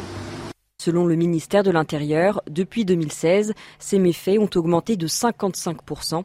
Résultat, la ville a décidé d'installer des caméras de surveillance et d'augmenter la présence des policiers municipaux. Une mesure qui pourrait s'avérer efficace selon ses habitants. Ah oui, je pense que ça serait bien, oui. Même pour une ville telle que la nôtre, euh, je pense que ça serait très efficace de manière à dissuader, quoi. Voilà, c'est tout. Là, ça serait, ça serait très très bien de faire ça. Pour, euh, dissuader, oui. Je pense que c'est euh, utile de le faire. Je ne sais pas si le, qualificatif important est le qualificatif adapté, mais utile, oui. Le côté privilégié de Vaucresson, avec ses belles demeures et ses quartiers pavillonnaires, susciterait l'intérêt des malfaiteurs. 81 cambriolages ont eu lieu en 2022. Thibaut de Montbrial, le constat, il est fait, il est dressé. On a déjà parlé, euh, encore une fois, des grandes villes, euh, du trafic de stupéfiants. Là, ce sont les petites, moyennes villes. Et, c'est statistique, désormais. C'est pas un sentiment d'insécurité dont on parle. C'est une réalité que vous avez constatée aussi. Oui, au centre de réflexion sur la sécurité intérieure, ça fait ça fait trois ans. Enfin, à partir de 2019 et surtout juste après la, crise sanitaire et en particulier mhm. euh, après la fin du premier confinement euh, au, au, printemps 2020, euh, tous nos capteurs, euh, que ce soit des policiers, des magistrats, euh, des, des, des, des, préfets, des équipes municipales, nous remontaient des, des, violences et des cambriolages en, en, très forte hausse dans les petites et moyennes villes. Alors au début, quand on en parlait, on nous opposait évidemment les sacro-saintes statistiques qui datent d'il y a 4 ou 5 ans. Et puis maintenant, bah, forcément, le temps passe et la réalité statistique se, se met à jour. Et une enquête comme celle du Figaro a le, le mérite de, de, de rendre, de, de, de, dresser un constat sur des choses qui qui avait beau être empirique, qui était quand même ressenti, euh, Laurence Ferrari, par absolument tout le monde. Donc euh, il n'y avait pas, et, et, donc euh, par rapport au constat précis sur les petites et moyennes villes, il n'y avait évidemment pas de raison dans un pays qui, qui depuis, mais qui en réalité de, de, depuis 20 ou 30 ans, sombre de plus en plus dans, dans, dans, dans la violence et, et, dans le résultat, dans l'addition que, que, nous percevons de l'absence d'autorité politique réelle depuis euh, assumée euh, depuis plusieurs décennies, il n'y avait aucune raison que les petites et moyennes villes y échappent, puisqu'il y a un phénomène naturel qui est que quand il n'y a pas, euh, de, quand, quand, quand l'État n'est plus en mesure de façon euh, régulière d'empêcher la progression de la violence, bah on se retrouve dans, dans, un système que Hobbes a très bien décrit il y a quelques siècles, où c'est la loi du plus fort qui, qui revient, et le plus fort, il a envie d'aller dans des belles villes ou dans des, dans des belles villas faire des cambriolages plus que, que dans des HLM. Oui, mais il pourrit aussi la vie des habitants des, HLM ah, et il les empêche de rentrer chez ah, eux et, de vivre normalement. Hein. Vous le savez, puisque je, je dis depuis longtemps que euh, l'insécurité et la violence, en particulier dans, dans les cités, a fait comme première victoire, victime les gens qui y habitent. Les habitants. Ça, on peut pas me suspecter de ne pas le dire. Mais là, puisque la question c'était euh, les, quartiers chics, les quartiers chics, les villes, Saint-Rémy-de-Provence, il y a un effet d'attraction euh, qui, est, qui est manifeste, qui est vrai aussi dans l'Ouest parisien et enfin qui est partout. Euh, Éric Nolot, une réflexion. Si la délinquance était une maladie, on dirait que c'est une maladie qui se généralise à tout un organisme, l'organisme étant le, le, le, le, pays. Il y avait des zones un peu protégées, maintenant la maladie a gagné partout. Et les policiers nous expliquent qu'en fait, euh, une des raisons du phénomène, c'est qu'un nombre très restreint d'individus commettent un maximum de délits, les multirécidivistes. Pourquoi est-ce qu'ils sont multirécidivistes? Parce qu'ils vont peu ou pas en prison. Donc, euh, quand même, il y a comme une ébauche de solution. Il faudrait trouver des places en prison pour pouvoir mettre hors d'état de nuire, hors d'état, euh, hors de nos rues, hors de nos, euh, quelles que soient les, les zones, riches ou pas, ces, ces, ces, gens qui sont irréformables, qui dès qu'ils sortent recommencent. Mm. Parfois, ils ont plusieurs dizaines d'inscriptions au casier judiciaire. Alors ça crée, ça crée euh, la colère chez les victimes. Mais là, si vous nous dites qu'ils sont irréformables, ça sert donc à rien de les mettre en prison. Mais il faut les laisser en prison. C'est-à-dire ah, qu'ils restent en prison, d'accord. Si quand, quand, hmm. le type dit, bah, écoutez, je vais prendre le risque puisque qu'est-ce que je risque? Quelques mois avec un bon avocat, ça va. Bah, voilà, mais il prend le risque. vous savez, c'est des gens rationnels. Hein. Ils, ah oui, ils font, la, balance entre le, risque, euh, le, bénéfice, et puis ils prennent leur décision. Est-ce qu'il y a une explication sociologique à chercher, Jean-Sébastien Ferjou, ou pas? Est-ce que euh, c'est la décivilisation qui est à l'œuvre, comme le disait le président Macron, et comme le disaient d'autres sociologues, euh, surtout avant le BI il y en a certainement, mais elles sont difficiles à établir parce que les variations de ce genre de phénomène-là au fil du temps, euh, et ça concerne tous les pays, il n'y a pas forcément des causes immédiates euh, facilement reconnaissables. En revanche, il est certain que la réponse pénale ou le défaut de réponse pénale est une des causes, comme le disait Eric euh, Nolot à l'instant. Oui, il y a une réalité criminologique qui est très établie, c'est que ceux qui sont enclins à se livrer au crime font sont dans une appréciation risque-avantage. Et manifestement, quand vous êtes cambrioleur, vous ne risquez pas grand-chose. Il y a de plus en plus non seulement de cambriolage, mais ce qui est plus choquant parce que c'est beaucoup plus traumatisant pour les gens qui le vivent, aussi de cambriolage avec intrusion pendant que vous êtes à domicile. Il y a des gens qui, chez eux, le soir, montent leur ordinateur portable, montent le sac à main, montent les choses parce qu'ils savent qu'au rez-de-chaussée, ils sont cambrioler. Et ça, cette idée-là, il y a non seulement le mm. traumatisme le jour où ça vous arrive, mais il y a aussi le traumatisme de l'idée que ça puisse Se vous arriver. Mm. Et notamment dans des petites villes où pendant longtemps on vivait relativement on serein. Fermait pas la porte à clé. On fermait pas la porte à clé dans les petites Non mais exactement. Et notamment pour des personnes âgées qui en plus peuvent avoir une inquiétude euh, physique parce que vous êtes euh, moins vaillant. Enfin c'est traumatisant pour tout le monde, mais a fortiori pour quelqu'un qui est plus fragile physiquement, de vivre en permanence sous mm. cette menace-là, c'est une très lourde responsabilité politique. Je je trouve que de laisser se détériorer au-delà des statistiques elles-mêmes la qualité de vie à ce mm. point-là dans le mm. pays, parce que ça pourrit la vie des gens au quotidien. Jean-Sébastien Ferjou a raison de dire qu'il y a toute une catégorie euh, de, de, de, faits dont on parle très peu parce qu'ils sont tellement euh, éprouvants et épouvantable, que c'est la crainte ultime, c'est ce qu'on appelle des homejacking, des agressions à domicile. Il y en a un certain nombre en ce moment en région parisienne. Il n'y a pas beaucoup de communication dessus. J'insiste pas. Mais c'est des gens ils qui viennent, chez vous? Ils viennent chez vous pendant que vous êtes là. Euh, et le projet qui pouvait être un projet euh, de, de, de, cambriolage peut se transformer en criminalité d'opportunité avec euh, torture et acte de barbarie pour prendre des codes de carte bleue, viol d'une femme qui se trouvait là, etc.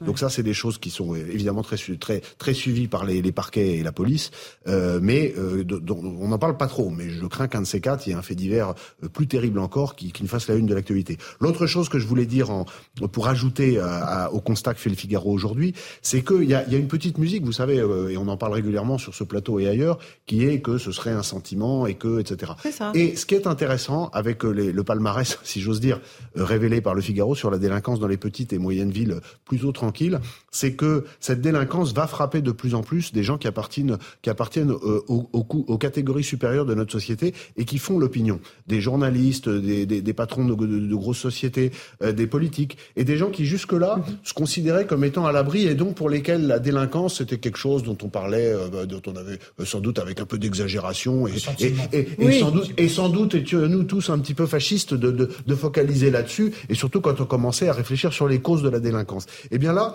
vous allez avoir de plus en plus, et, et de fait il y en a déjà, nous, nous le savons, parfois même, même sans que ce soit médiatisé, de gens ou de proches de gens un peu connus qui sont touchés, et ça peut aboutir à un effet paradoxal positif, c'est que, euh, vous savez, quand les gens sont touchés personnellement, tout à coup, ça leur paraît important, et que quelque chose qui était vécu de loin comme étant euh, quelque chose qui concerne un peu les, les, les gens qu'on croise pas souvent, et eh bien là, tout à coup, mais quand ça vous concerne, tout, à fait positif, et juste d'un voilà. mot, une sud-américanisation avec oui, ce que vous évoquiez tout à l'heure, le fait qu'à l'inverse, l'argent permet d'acheter de la distanciation sociale.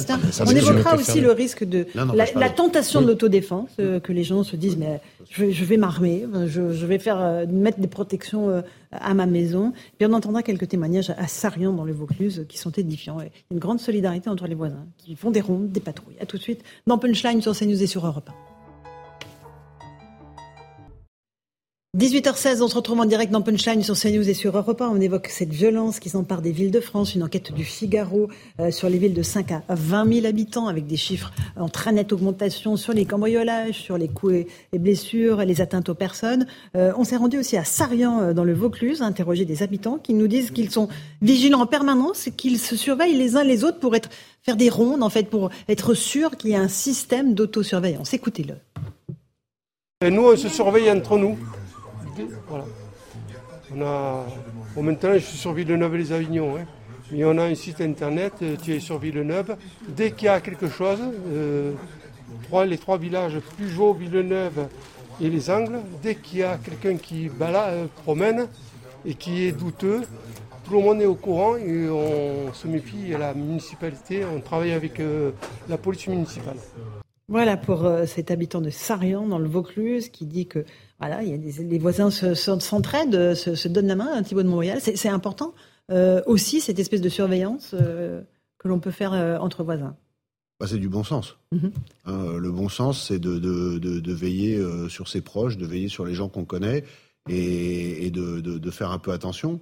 Euh, ce, qui est, ce qui est intéressant dans ce que dit cet habitant, c'est qu'il y a tout de suite une, un lien qui est fait avec les autorités, avec la municipalité. Donc on imagine avec la, la police municipale, ça peut permettre de faire des, des, des, levées de doute et personne ne pourra se, se plaindre de ce, qui est, de, de, ce qui est cette vigilance. Ce qu'il faut éviter, mais ce vers quoi on glisse, et, et Jean-Sébastien Ferjou y a fait allusion juste avant la, la coupure publicitaire, mais c'est là encore des choses qu'on qu se dit régulièrement. Euh, de, depuis quelques mois, c'est que plus il va y avoir une délinquance, et notamment une délinquance violente qui va toucher les gens chez eux euh, partout mmh. sur le territoire, donc y compris dans les petites et les, et les moyennes villes, plus les quartiers vont s'organiser. Donc les quartiers les moins favorisés, ils vont s'organiser euh, par groupe comme ça, avec le risque de constitution de milices. Et les quartiers les plus riches euh, se mettront derrière des murs avec, des sociétés, avec voilà. des sociétés privées qui seront payées très cher. et, le, et, le, et, le, grand perdant, outre, outre l'égalité, euh, ça sera quand même la démocratie. Donc quand je dis et que je répète que la sécurité, c'est euh, le, le, assurer la sécurité, c'est le premier devoir d'une administration, que s'agisse d'une administration centrale d'un État ou d'une municipalité, c'est pas c'est pas par déviance, c'est parce que au contraire l'exercice de toutes les libertés ne peut se faire que quand on est en sécurité. Et si l'État ne peut pas euh, assurer la sécurité, eh bien, la nature ayant horreur du vide, les gens l'organiseront différemment. Et c'est ce qu'il faut essayer d'éviter. On a été rejoint par Judicaël Irel, bonsoir. Vous êtes journaliste au Figaro. Euh, on évoque cette étude euh, qui a été publiée aujourd'hui dans votre quotidien. vous êtes vous-même ancienne victime d'agression, enfin victime d'agression. Toujours victime. Toujours victime, malheureusement, parce que voilà, c'est un traumatisme qui reste à vie. Vous avez publié Concorde Rouge dans la peau d'une victime d'agression aux éditions du Cherche Midi. Euh, on, évoque les chiffres des petites et moyennes villes, parce que le phénomène d'ultra-violence a désormais gagné ces villes tranquilles. Pour vous, c'était dans les transports en commun dans la capitale. Mais vous comprenez cette espèce de traumatisme qui s'empare de ceux qui ont été victimes des agressions, évidemment, parce que euh, c'est désormais à la maison, à domicile, euh, ce sont des cambriolages, c'est dans la rue quand on sort sur son pas de porte, je pense à Bordeaux et cette grand-mère et sa petite fille. Il euh, y, a un traumatisme qui est en train de, s'emparer de, ces victimes. J'ai l'impression qu'on est en train de passer d'une perception où on disait c'est un fait divers isolé à la compréhension enfin que c'est un fait de société. C'est-à-dire qu'il n'y a pas dix personnes comme ci, comme ça qui se font agresser. D'une part, il y a de plus en plus d'agressions, d'autre part, elles sont de plus en plus violentes. Et quand on commence à se penser sur, les chiffres, on voit qu'il y a 140, 150, 150 000 victimes par an d'agressions violentes. Ça fait quand même plus de 300 par jour. C'est comme si vous agressiez un TGV ou un avion tous les jours. Sauf que chaque victime est toute seule dans son coin et qu'on n'en parle pas et qu'on dit Ah, c'est un fait divers zélé, ne généralisons pas, ne récupérons pas politiquement. Puis après, on passe à autre chose et la victime suivante qu'on oublie parce que en actualité, un clou chasse l'autre. Mais la perception, elle reste d'abord pour les victimes, mais aussi pour leurs proches, et après pour le commun des mortels. Parce que généralement, quand ça se passe à côté de chez vous, comme à Bordeaux par exemple, mhm. on se dit, mais ça pourrait être moi, ça pourrait être ma mère, ma sœur, ma fille. Et on s'identifie très facilement à la victime. Et là, la, peur commence à s'installer. Et comme vous le disiez très bien, après, on peut en arriver à avoir une impression de légitime, euh, pas défense, mais de légitime violence. Mhm. Et se dire que comme les, les choses ne sont pas prises en main ou qu'on peut considérer comme l'avait d'ailleurs souligné un, sondage de, de, CNews il y a quelques mois, qu'il y a un grand laxisme judiciaire, ben, les gens vont se dire bah, si, si, la justice ne marche pas, je vais faire la justice moi-même. Et là, c'est le Far West. Mais bien sûr. Et là, c'est la désorganisation de la société, Jean-Sébastien Ferjou. L'IREL que moi je trouve particulièrement perturbant, c'est on peut parler de décivilisation, s'interroger sur la société, etc., qui est une manière d'ailleurs de tenir un peu les choses à distance. C'est tellement énorme que l'action politique euh, n'est pas très concernée. Mais là où, à minima, faire preuve de civilisation, euh, on pourrait le faire et c'est apporter d'action politique, accompagner les victimes parce que vous l'avez raconté, euh, les expertises, obtenir une expertise afin d'être indemnisé, c'est déjà très compliqué parce que l'État ne paye pas les experts. Et hmm. ça, le président de la République, il pourrait agir là-dessus, agir sur la décivilisation, quoi que ça veuille dire, effectivement. C'est, mais sur les expertises, on pourrait faire quelque chose. Ça a été votre cas. Euh, vous n'avez pas été accompagné du tout, hein, on va se le dire. Vous avez été très gravement atteint. Euh, tous les os du visage explosés par votre agresseur. 14 fractures à la tête, c'est vrai qu'il m'a pas exactement raté puisqu'il a vraiment voulu me tuer à coup de pied dans le métro. Mhm. Il a raté son coup, je suis toujours là, je suis ravi, j'ai gagné un lifting. Mais euh, plus sérieusement, c'est vrai qu'il n'y a aucun accompagnement. Personnellement, j'ai été agressé dans le métro parisien à l'heure de pointe. D'une part, personne n'est intervenu, sauf la jeune femme dont j'avais pris la défense qui subissait une agression sexuelle quelques minutes avant. Donc déjà, il y a un problème de solidarité ou d'éducation, je ne sais pas, mais il appartient, on voyait tout à l'heure avec les gens qui se surveillaient les uns les autres, mais sans aller jusque-là, il appartient à chacun de penser à tous. Et si on peut consacrer cinq minutes à son voisin, quitte à prendre un coup, c'est pas mal.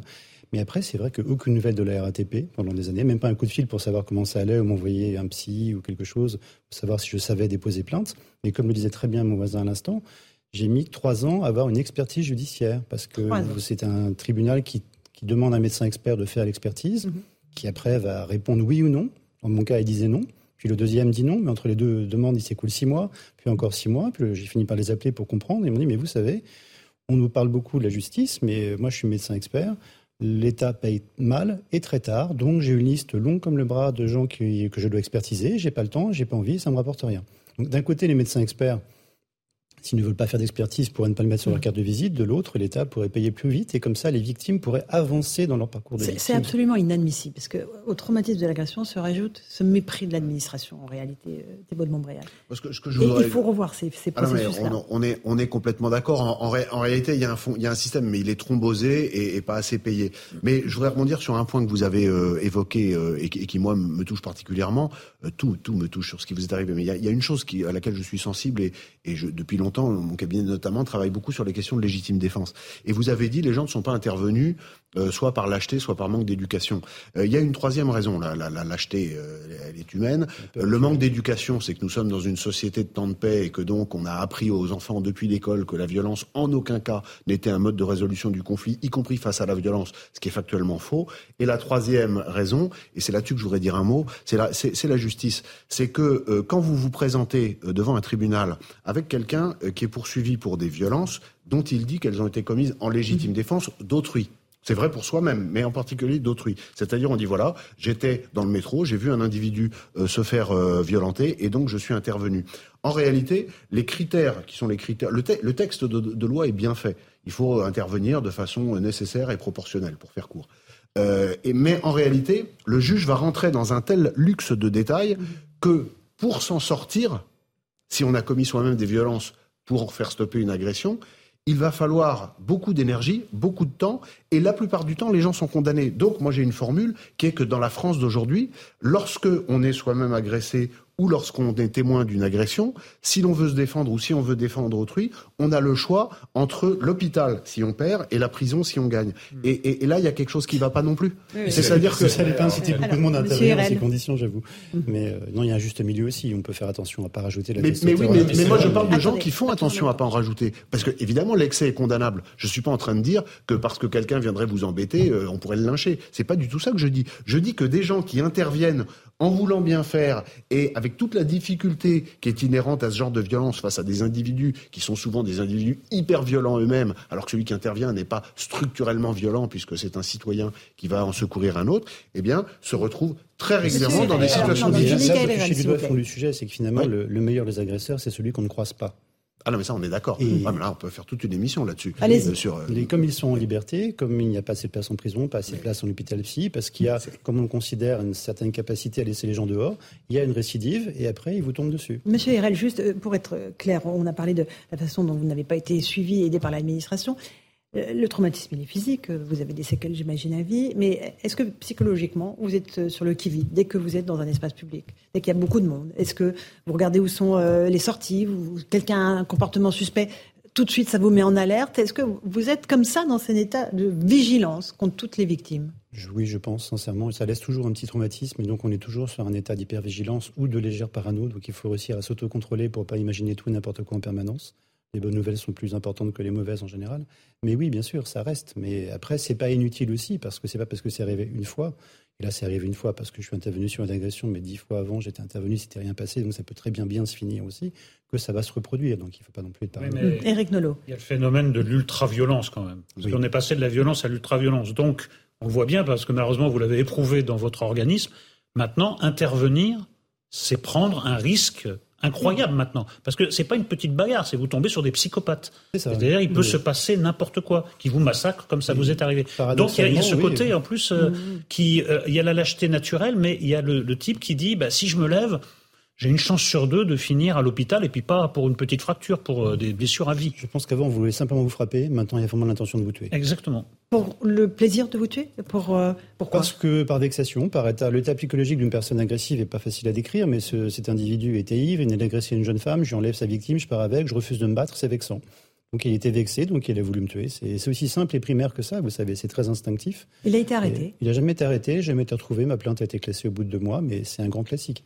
Euh, c'est pas. Mais ce qui est le vrai sujet, c'est surtout que les femmes sont en première ligne de ces agressions, parce que si je suis intervenu, c'est sur une femme qui se faisait agresser sexuellement, et au quitidien, les femmes, les jeunes femmes, ou même les grands-mères, comme on l'a vu à Bordeaux ces jours-ci, mhm. sont largement en première ligne des agressions violentes. Quand on mhm. regarde les statistiques, ça doit être 60% des coups et blessures violents, ça doit être 95% des agressions sexuelles. Mmh. Thibaut de Montbrial, c'est euh, une surreprésentation des femmes.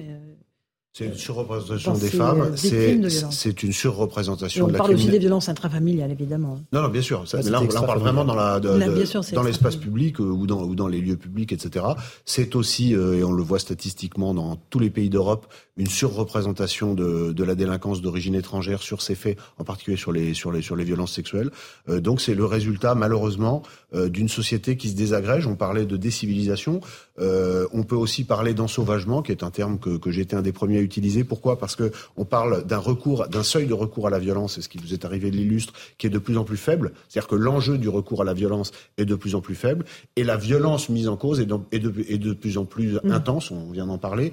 Donc euh, enjeu très faible, violence intense et, et, et, sentiment de la part de celui qui s'y livre euh, qu'il a toutes les chances d'échapper à, à, à, la justice. Alors de temps en temps, il y en a qui n'y échappent pas, mais globalement, statistiquement, il y en a beaucoup qui, qui y échappent. Et, et donc c'est pour ça que moi j'appelle, mais ça fait longtemps, euh, c'est pas la première fois euh, ici et ailleurs, à, un véritable choc d'autorité.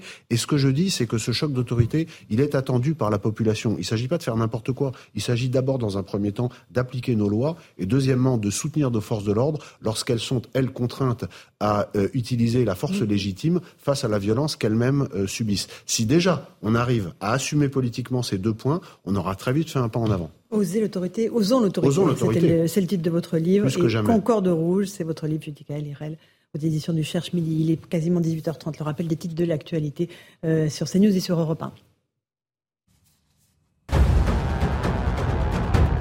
Sous-marin disparu, des débris retrouvés dans l'Atlantique près de l'épave du Titanic, une annonce faite par les gardes-côtes américains.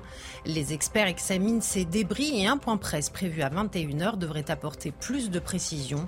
Malgré les moyens internationaux déployés depuis ce dimanche, les secours n'ont toujours pas réussi à retrouver les cinq passagers à bord du submersible alors que les réserves théoriques d'oxygène sont épuisées.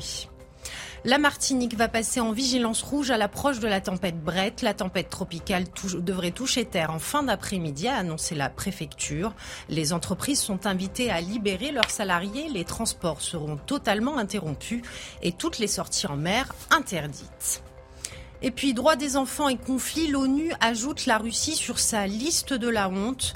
Je suis consterné par le nombre élevé de graves violations commises contre les enfants en Ukraine après l'invasion de l'Ukraine par la Fédération de Russie, indique Antonio Guterres dans ce rapport portant sur l'année 2022 et qui sera publié la semaine prochaine. 18h30, on est en direct euh, sur CNews et sur Europe 1. Euh, Eric Nolot, vous avez voulu nous parler de, des insultes antisémites euh, qui ont été proférées contre Eric Zemmour, qui ont été proférées par quelqu'un dans un train qu'il prenait pour aller à Limoges pour dédicacer son livre. Expliquez-nous ça. On aura Gauthier Lebret dans un instant qui va nous resituer le Il y a déjà eu des graves incidents à Brest lors d'une séance de, de, dédicace. Eric Zemmour a décidé de continuer, donc prend le train pour aller à Limoges. Et là, il croise un, un cadre de la CGT qui lui demande si son train va à Auschwitz. Euh, Eric Zemmour étant juif. Hein. Mhm, donc euh, voilà. Donc je crois qu'on a tous euh, compris de, de quoi il s'agissait et on peut avoir l'illusion que l'ignominie va s'arrêter là. Non. Madame Sophie Binet, la nouvelle secrétaire générale de la CGT, a essayé d'accréditer une vérité alternative, comme quoi il lui aurait dit est-ce que ce train va à Vichy, ce qui changeait évidemment totalement le, truc, mais c'est pas ça qui s'est dit d'après beaucoup de témoins. Mais je crois que le pompon, c'est quand même la LICRA, la LICRA qui est quand même censée protester contre tout ce qui relève de l'antisémitisme et du racisme, eh bien qui se demande si c'était vraiment un propos antisémite. La LICRA n'est pas sûre que demander à un juif si son train va à Auschwitz, c'est vraiment l'antisémitisme. Ben, je sais pas, euh, elle peut, je crois, téléphoner à n'importe lequel d'entre nous. On va lui expliquer que oui, son est est particulièrement ignominieux et c'est vraiment quelque chose absolument écœurant. Donc en fait, si ces propos sont tenus par quelqu'un de gauche, eh bien, on va lui trouver toutes les excuses, on va trouver des vérités alternatives, on va nier l'évidence que, encore une fois, demander à un juif s'il va à Auschwitz, c'est de l'antisémitisme. Imaginez la situation inverse c'est quelqu'un de, droite qui s'en sera pris à une personnalité juive de gauche qui lui aurait euh, posé la même question. Il n'y aurait pas eu de débat, il n'y aurait pas eu de faux fuyants. Voilà. Donc je trouve ça absolument dégueulasse. Alors juste, on va rejoindre Gauthier Lebret du service politique euh, de CNews qui va nous expliquer qu'Éric Zemmour a décidé de porter plainte. C'est bien cela, euh, Gauthier? Absolument. Euh, une plainte a été déposée euh, dès hier à Limoges par le chef de la sécurité euh, d'Éric Zemmour, Albéric Dumont, qui a donc porté plainte au nom de l'ancien candidat à la présidentielle pour injure publique en raison de l'origine, de l'ethnie, la nation, la race ou la religion. Alors selon les équipes d'Éric Zemmour, Frédéric Tronche, puisque c'est de lui dont il s'agit, de la CGT cheminot, lui aurait dit sur le quai à Paris, tu prends le train pour Auschwitz, fin de citation. Et à Limoges, en gare de Limoges, il lui aurait dit, je ne savais pas que c'était le train pour Dachau, le tout devant plusieurs dizaines de témoins. Donc ça va être assez facile pour les enquêteurs de corroborer ce qu'a dit Frédéric Tronche. Et si on ne croit pas les équipes d'Éric Zemmour, eh bien vous avez vu ce qui vient de s'afficher sur votre écran, qui corrobore évidemment le dérapage antisémite, puisqu'il a dit j'ai peur que le train aille en Pologne. Il l'a pas dit, il l'a écrit sur ses réseaux sociaux. Donc c'est quasiment un aveu. Donc évidemment, Éric Nolot venait d'en parler. Sophie Binet n'a pas du tout condamné évidemment cette, cette ce dérapage antisémite, puisque même au contraire, elle a dénoncé le placement en garde à vue de Frédéric Tronche, qui est sorti hein, depuis. Hier soir, il serait sorti de garde à vue selon euh, la presse locale, puisqu'elle dit, eh bien, vous voyez son tweet, Frédéric Tronche, militant, militant de, la, CGT euh, cheminot, elle met un smiley mort de rire. Il interroge le contrôleur pour savoir si le train euh, ne va pas à Vichy. Ça, c'est ce que dit Sophie Binet de la CGT. C'est pas du tout ce que disent l'entourage, ce que dit l'entourage d'Éric Zemmour. Et on a vu en plus ce qu'a écrit Frédéric Tronche sur sa page Facebook. Bon, merci beaucoup Gauthier Je précise quand même qu'il a été arrêté, euh, c'est euh, monsieur hmm. euh, qui a tenu ses propos antisémites, à l'arrivée au Et ça fait rire Madame Binet Elle met un smiley c'est peut-être juste Alors, Thibault Dombriel, je juste d'un mot rappeler une chose, c'est que la CGT euh, et l'héritière, euh, on connaît ses liens historiques avec le Parti communiste. Il faut jamais rappeler que ce sont des gens qui étaient alliés avec les nazis jusqu'au retournement d'alliance euh, du, du, 22 juin 1941. Donc, ce sont devenus de grands résistants à partir du 22 juin 1941, mais avant, c'était les alliés des nazis. Donc, il faut toujours bien se souvenir de comment les choses ont évolué historiquement. Gauthier Lebret, qu'a dit Éric Zemmour après coup? Alors, il a réagi auprès de la presse quotidienne régionale et il dit faisons le bilan de la CGT ces derniers jours. Des violences inouïes à Brest, puisque je rappelle qu'il y a une manifestation, vous savez, qui a dérapé à Brest, où certains se sont pris, euh, des antifas notamment, mais aussi des manifestants euh, au lecteur d'Éric Zemmour. Et d'ailleurs, Éric Zemmour a déposé une plainte déjà à l'époque euh, contre la CGT. Je dis à l'époque, mais c'était à peine quelques jours. Donc Éric Zemmour a déposé deux plaintes contre la CGT en même pas une semaine. Il dit donc des violences inouïes à Brest, des propos antisémites à Limoges, et comme toujours, toute la gauche front, fait front derrière eux, à l'image de Sophie Binet qui soutient les siens, même ceux qui viennent demander à un homme de confession juive si son train part pour Auschwitz. La CGT offre-t-elle à ses membres un totem d'immunité Merci pour ces précisions, Eric Nolot. C'est tout est consternant, vraiment. Je sais pas, on trouve même pas l'adjectif, mais on peut encore rajouter une petite couche d'ignominie en disant que les personnalités de gauche qui ont condamné ce dérapage antisémite se comptent sur les doigts d'une main. Il y, a, eu une autre époque, il y aurait une autre époque où il y aurait eu une sorte de front républicain en disant écoutez, mhm. on peut penser ce qu'on veut d'Éric Zemmour, on peut penser ce qu'on veut de ce qu'il dit, ce qu'il représente, etc.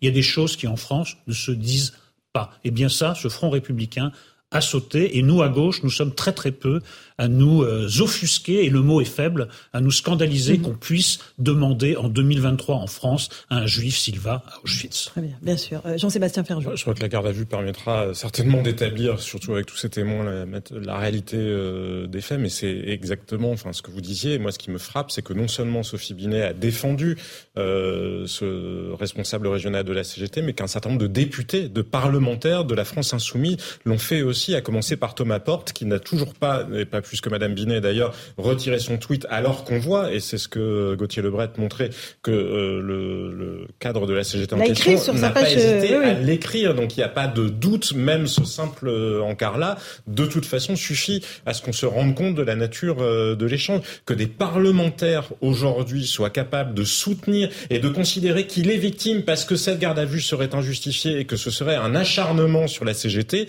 mais c'est, enfin que le débat public soit ce point-là dégradé. On peut condamner Eric Zemmour, on peut euh, le traiter, enfin je veux dire, bref, on peut politiquement le combattre, considérer ce que vous disiez, que ses propositions sont, mais pas accepter, tolérer ça, parce que non seulement ça vise Éric Zemmour, mais ça vise aussi incidemment tous les autres gens qui peuvent se sentir concernés dans le pays, parce que pour une raison... La...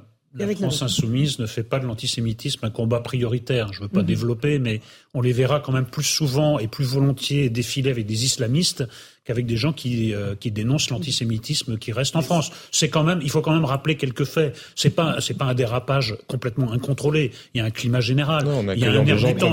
Il y a dans l'extrême, non, mais il y a dans l'extrême gauche une complaisance envers l'antisémitisme qui n'est plus approuvée. Il y, a, il y, a, un choix électoral qui a été fait de, de s'allier de fait avec les islamistes du côté de l'extrême gauche, qu'on voit toutes les semaines à l'Assemblée et, et, tous les incidents que vous rappelez l'illustrent. Mais je pense que si on fait le lien entre le sujet précédent, qui est l'hyperviolence dans le pays, et la façon dont des forces syndicales et politiques qui, qui, sont représentatives euh, se conduisent, ben, on ne peut qu'y voir un nouveau, un, nouvel élément des fractures de notre pays euh, que, que, je trouve, euh, quant à moi, extrêmement inquiétant. Allez, on fait une petite pause. On retrouve dans un instant dans Punchline sur CNews et sur Europe 1. on reviendra sur ce sous-marin au fond de l'Atlantique. Des débris ont été retrouvés.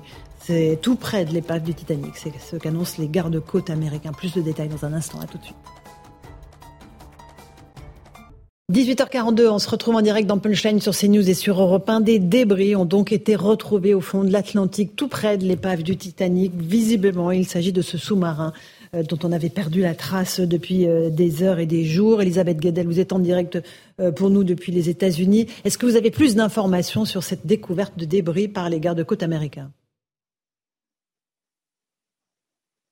Euh, non, pas pour le moment, mais c'est effectivement une information très importante à un moment crucial des recherches puisque euh, le temps compte. Hein, les réserves en oxygène sont estimées au, minimum actuellement euh, dans le sous-marin Titan. donc il y a des débris qui ont été retrouvés par un robot qui avait été envoyé ce matin tout près de l'épave du Titanic, un robot envoyé par un bateau canadien. ces débris évidemment sont analysés puisqu'il faut savoir s'ils appartiennent bien au sous-marin euh, Titan. Les recherches continuent. Il va y avoir une conférence de presse, on en saura plus dans un peu moins euh, de deux ans maintenant, euh, à Boston. En attendant, donc les recherches continuent avec tout cet assemblage de, technologies, hein, bateaux, avions dans l'eau, sonar et ces robots évidemment qui en disent beaucoup et qui donnent beaucoup d'indications. Première fois donc qu'on a détecté des débris près de l'épave du Titanic. Merci beaucoup Elisabeth Guedel. On suivra évidemment euh, cette conférence de presse à 21h euh, dans l'émission d'Olivier Benkemoun sur CNews. Euh, c'est vrai que c'est fascinant et, terrifiant, Jean-Sébastien Ferjou, ce feuilleton qui a vraiment intéressé la planète entière. On, a évoqué le sort de ces cinq personnes qui ne sont pas n'importe qui. Un, grand nombre d'entre elles étaient des personnes assez riches, puisque c'était 250 000 dollars, je crois, la place pour aller approcher au plus près l'épave du Titanic qui a coulé, euh, on le sait, il y a 111 ans. Euh, qu'est-ce qui a intéressé, fasciné dans cette histoire qui se termine de façon tragique. On en a la confirmation ce soir. Je crois qu'il y a quelque chose d'universel qui est le compte à rebours contre la mort. Que faites-vous euh, si vous reste euh, quelques heures euh, à vivre et que vous ne pouvez rien faire d'autre finalement que d'attendre? Je pense que chacun peut se projeter dans l'angoisse absolue que représente cette situation. Donc c'est comme un condensé en quelque sorte de l'expérience humaine. Après, c'est le Titanic aussi. C'est le Titanic, vous le disiez, ce sont aussi des personnalités extrêmement riches il se trouve, il y a plein de choses, euh, voilà, dans cette histoire-là qui relèvent d'une forme, euh, enfin, de, romantisme en quelque sorte euh, par rapport au naufrage du Titanic. L'épouse de l'homme qui est le fondateur de la société d'exploration est elle-même descendante de gens qui étaient passagers du Titanic, qu'on voyait dans le fameux film de James Cameron. Je ne sais pas si vous vous souvenez cette scène, un couple de milliardaires américains qui était propriétaire d'une chaîne de grands magasins aux États-Unis, Macy's, et qui avait décidé, un vieux monsieur, une vieille dame, de rester sur le bateau pour permettre à d'autres plus jeunes qu'eux et donc c'est la descendante. Et donc voilà, tout s'entremêle dans quelque chose qui effectivement ben, ne peut que frapper euh, nos imaginaires, même s'il y a incontestablement une part d'ubris et que la presse, notamment la presse britannique, l'a beaucoup souligné. Il y a quelque chose de perturbant aussi pour les sociétés que nous sommes à voir la coexistence de plusieurs histoires. Il y a une famille d'un un père et son fils héritier d'une très grande famille de milliardaires euh, d'origine enfin, anglo-pakistanaise. Mm-hmm. Là où dans les bateaux qui se renversent en Méditerranée, celui qui s'est renversé en Méditerranée, il y avait aussi d'autres Pakistanais ayant connu euh, finalement un destin similaire dans des conditions totalement différentes. Donc, voilà, c'est la collision de tout ce qui font nos imaginaires et nos émotions. Et parfois, il est vrai que nous sommes plus fascinés par certaines histoires, non pas que nous soyons indifférents aux autres, mais peut-être parce que les autres faussent de pouvoir agir. Euh, parce que les, flux migratoires sont beaucoup plus difficiles à gérer finalement que d'imaginer juste la survie euh, d'un sous-marin. Ben, c'est vrai que parfois peut-être on préfère détourner le regard. Je pense pas par indifférence, mais parce que ça nous met extrêmement mal à l'aise. Thibault de Montréal, euh, l'enquête va être déterminante pour savoir ce qui s'est passé. Oui, alors là on atteint les limites de mes compétences, mais Jean-Sébastien Ferjou, je crois, a tout dit. Moi je voudrais juste ajouter une chose, c'est que d'abord c'est quelles que soient les circonstances qui font que les gens se retrouvent dans cette situation, et vous avez employé ce terme d'ubris que, que, que, nous partageons, euh, c'est néanmoins euh, une fin qui, qui, qui, est très difficile. Et moi, ça m'a fait penser à, à, à d'autres personnes qui sont mortes dans, dans, des lieux confinés, dans les sous-marins, et en particulier à, à, une affaire qui est assez peu connue, qui est l'équipage d'un sous-marin français qui s'appelle le Minerve et qui a, a coulé au large de Toulon en, en 1968 et dont on sait que que les gens sont sans doute morts dans des circonstances pénibles. Ce sont parmi c'est les, les, grands oubliés de, mhm. de, de, de l'histoire contemporaine de l'armée française et j'avais une petite pensée pour eux. Voilà, en tout cas, on, on suivra évidemment encore les dernières informations concernant ce, cette terrible aventure de ce sous-marin. Euh, dont des débris, je vous le rappelle, ont donc été retrouvés euh, tout près de l'épave du Titanic qui a sombré il y a 111 ans au large des côtes des États-Unis et du Canada. Euh, on va maintenant s'intéresser à ce qui s'est passé hier à Paris, dans le cœur de Paris, avec cet immeuble qui s'est effondré sur lui-même après une explosion, un bilan qui est lourd, 50 euh, blessés, euh, 4 dans un état extrêmement grave. Vincent Fernandez, vous êtes sur place avec Charles Pousseau. Les euh, habitants qui ont dû quitter leur logement en raison de, de l'explosion ont pu venir récupérer quelques effets personnels, c'est bien cela? Oui, les habitants sinistrés, euh, sur présentation d'un justificatif de domicile, peuvent effectivement eh bien, regagner euh, leur, euh, leur appartement ici dans, dans cette rue Saint-Jacques. Ils sont automatiquement accompagnés par un ou une sapeur-pompier de, de, de, Paris pour prévenir tout risque d'éboulement, par exemple, ou en cas de problème dans, dans l'appartement, ces personnes viennent récupérer des effets personnels, des vêtements, souvent des, des médicaments. Et pendant ce temps-là, eh bien, l'enquête, elle continue. On a vu tout cet après-midi eh bien, des experts faire des alertes tour euh, dans euh, cette euh, rue Saint-Jacques avec un casque évidemment sur la tête et l'appareil photo également dans les mains. Et puis il y a comme ce, ce paradoxe, comme si le temps s'était arrêté au bout de la rue Saint-Jacques, juste en face du lieu de l'explosion, il y a un, un, petit magasin où la vitre a été complètement soufflée par cette explosion. Les éléments de la vitrine sont eux sur le trottoir. Il y a toujours des bris de verre qui jonchent également la rue. Et puis effectivement, il y a ces allées et venues des habitants euh, le long euh, le long de cette rue euh, de cette rue Saint-Jacques. Donc voilà pour ce paradoxe et également eh bien les pelleteuses qui continuent de travailler pour eh bien enlever les débris, ces énormes blocs de pierre qui jonchent toujours le parterre de cette rue Saint-Jacques. Merci Vincent. L'enquête, on ne sait absolument pas ce qu'elle donne. Elle a démarré. Des inspecteurs, peut-être des enquêteurs se sont rendus sur place?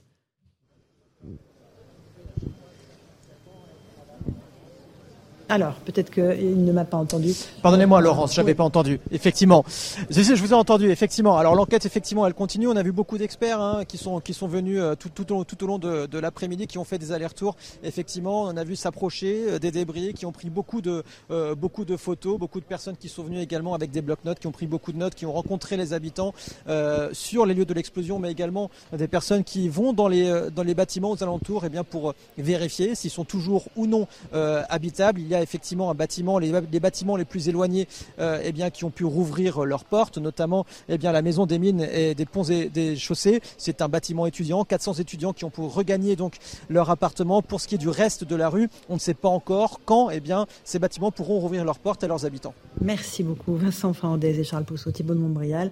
Un, drame euh, et, une explosion, encore euh, origine indéterminée. C'est important de savoir ce qui s'est passé, évidemment.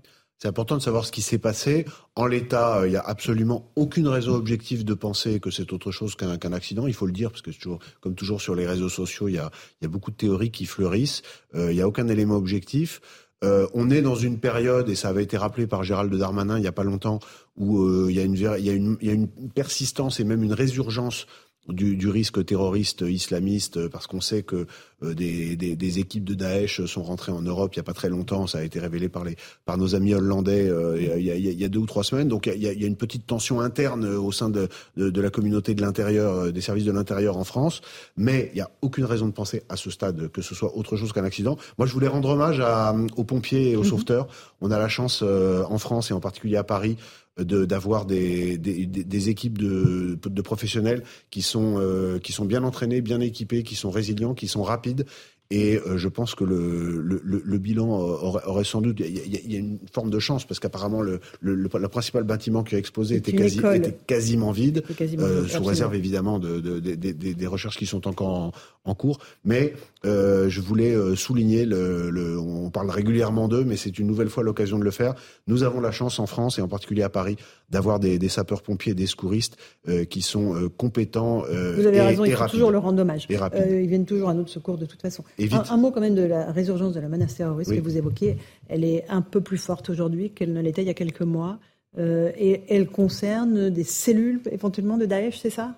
Oui, ce que, le coordinateur national du renseignement hollandais a révélé euh, fin mai et qui était connu hein, des, spécialistes et des services de renseignement euh, occidentaux depuis, euh, heureusement d'ailleurs, hein, depuis, le début, depuis la, fin de l'hiver, c'est que les, des, gens de Daesh sont rentrés ou sont en train, certains sont déjà entrés, d'autres semble-t-il continuent, euh, par la Turquie et euh, par les pays où il y a plus forte, les plus fortes communautés musulmanes proportionnelles, parmi lesquelles il y a des radicalisés, donc euh, qui sont l'Allemagne et la Suède, pour, semble-t-il, ensuite redescendre vers l'Europe de l'Ouest.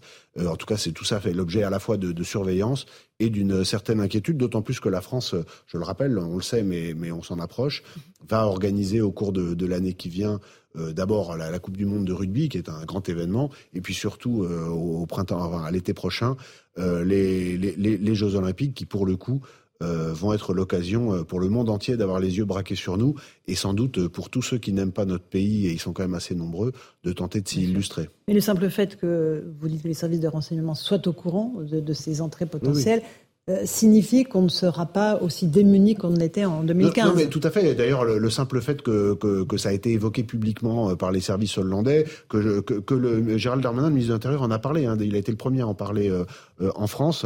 Donc, c'est quelque chose qui est, qui, qui, est pris en compte. Mais comme toujours, si on ajoute aux, aux, nouveaux arrivants, si j'ose dire, les sortants de prison, euh, les gens qui sont allés euh, en Syrie, qui sont déjà sortis de prison, qui les, de prison, les djihadistes qui sont en train de sortir de prison et qui sont assez nombreux depuis depuis deux ans et encore sur l'année qui vient, à, sortir de prison, plus tous ceux qui ne sont pas allés en Syrie, euh, mais qui, euh, par leur attitude, manifestent quotidiennement leur détestation de la France sur notre territoire, c'est vrai que les, les, si jamais il y avait une espèce de convergence entre les uns et les autres, on pourrait, nous pourrions de nouveau souffrir. En tout cas, ce sont les scénarios sur lesquels les spécialistes sont extrêmement vigilants aujourd'hui. Mais on a beaucoup progressé en matière de coopération, notamment à l'intérieur de l'Union européenne sur ces réseaux terroristes. Oui, on a, on a, il y, a une coopération qui fonctionne, euh, qui fonctionne bien, et au sein de l'Union européenne, mais également avec les États-Unis, avec Israël, avec euh, le Maroc. Donc euh, bon, il y a toujours des il y a toujours des moments où ça se passe plus ou moins bien, mais globalement quand même ça se passe bien. Et il faut souligner que ça fait partie. On parle souvent des choses qui vont pas bien, mais ça fait partie des axes sur lesquels il y a eu d'énormes progrès par rapport euh, au début des années 2010. Euh, Et ça, pour le coup, c'est un crédit qui est à mettre à, à, l'actif de, de, tous les gouvernements qui se sont succédés depuis ceux de, de, de, Manuel Valls en 2015 jusqu'à aujourd'hui. un dernier mot. On, on redoute encore des attentats coordonnés, ou est-ce qu'on serait plus sur euh, des actes isolés alors les actes isolés, la crainte n'a jamais cessé et il y en a régulièrement. Euh, il y a, on va, va pas se relancer aujourd'hui, mais il y a des actes qui ne sont pas qualifiés de terroristes et qui sont, d'inspiration islamiste, comme on dit dans, l'univers. Bon, euh, ça c'est quasi quotidien.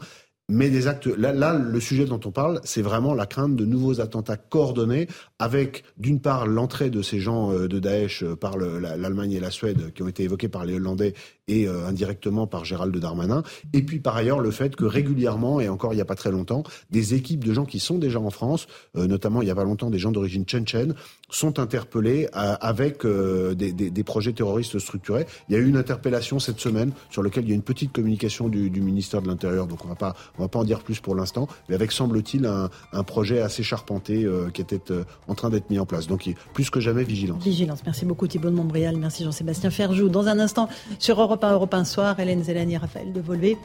Et sur CNews, c'est Christine Kelly et ses invités pour Face à l'info. Bonne soirée à vous sur nos deux antennes. This Mother's Day, treat mom to healthy, glowing skin with Osea's limited edition skincare sets. Osea has been making clean, seaweed infused products for nearly 30 years. Their advanced eye care duo brightens and firms skin around your eyes, while the Golden Glow Body Trio nourishes and smooths skin all over. Go to OSEAMalibu.com and use code MOM for 10% off your first order site wide.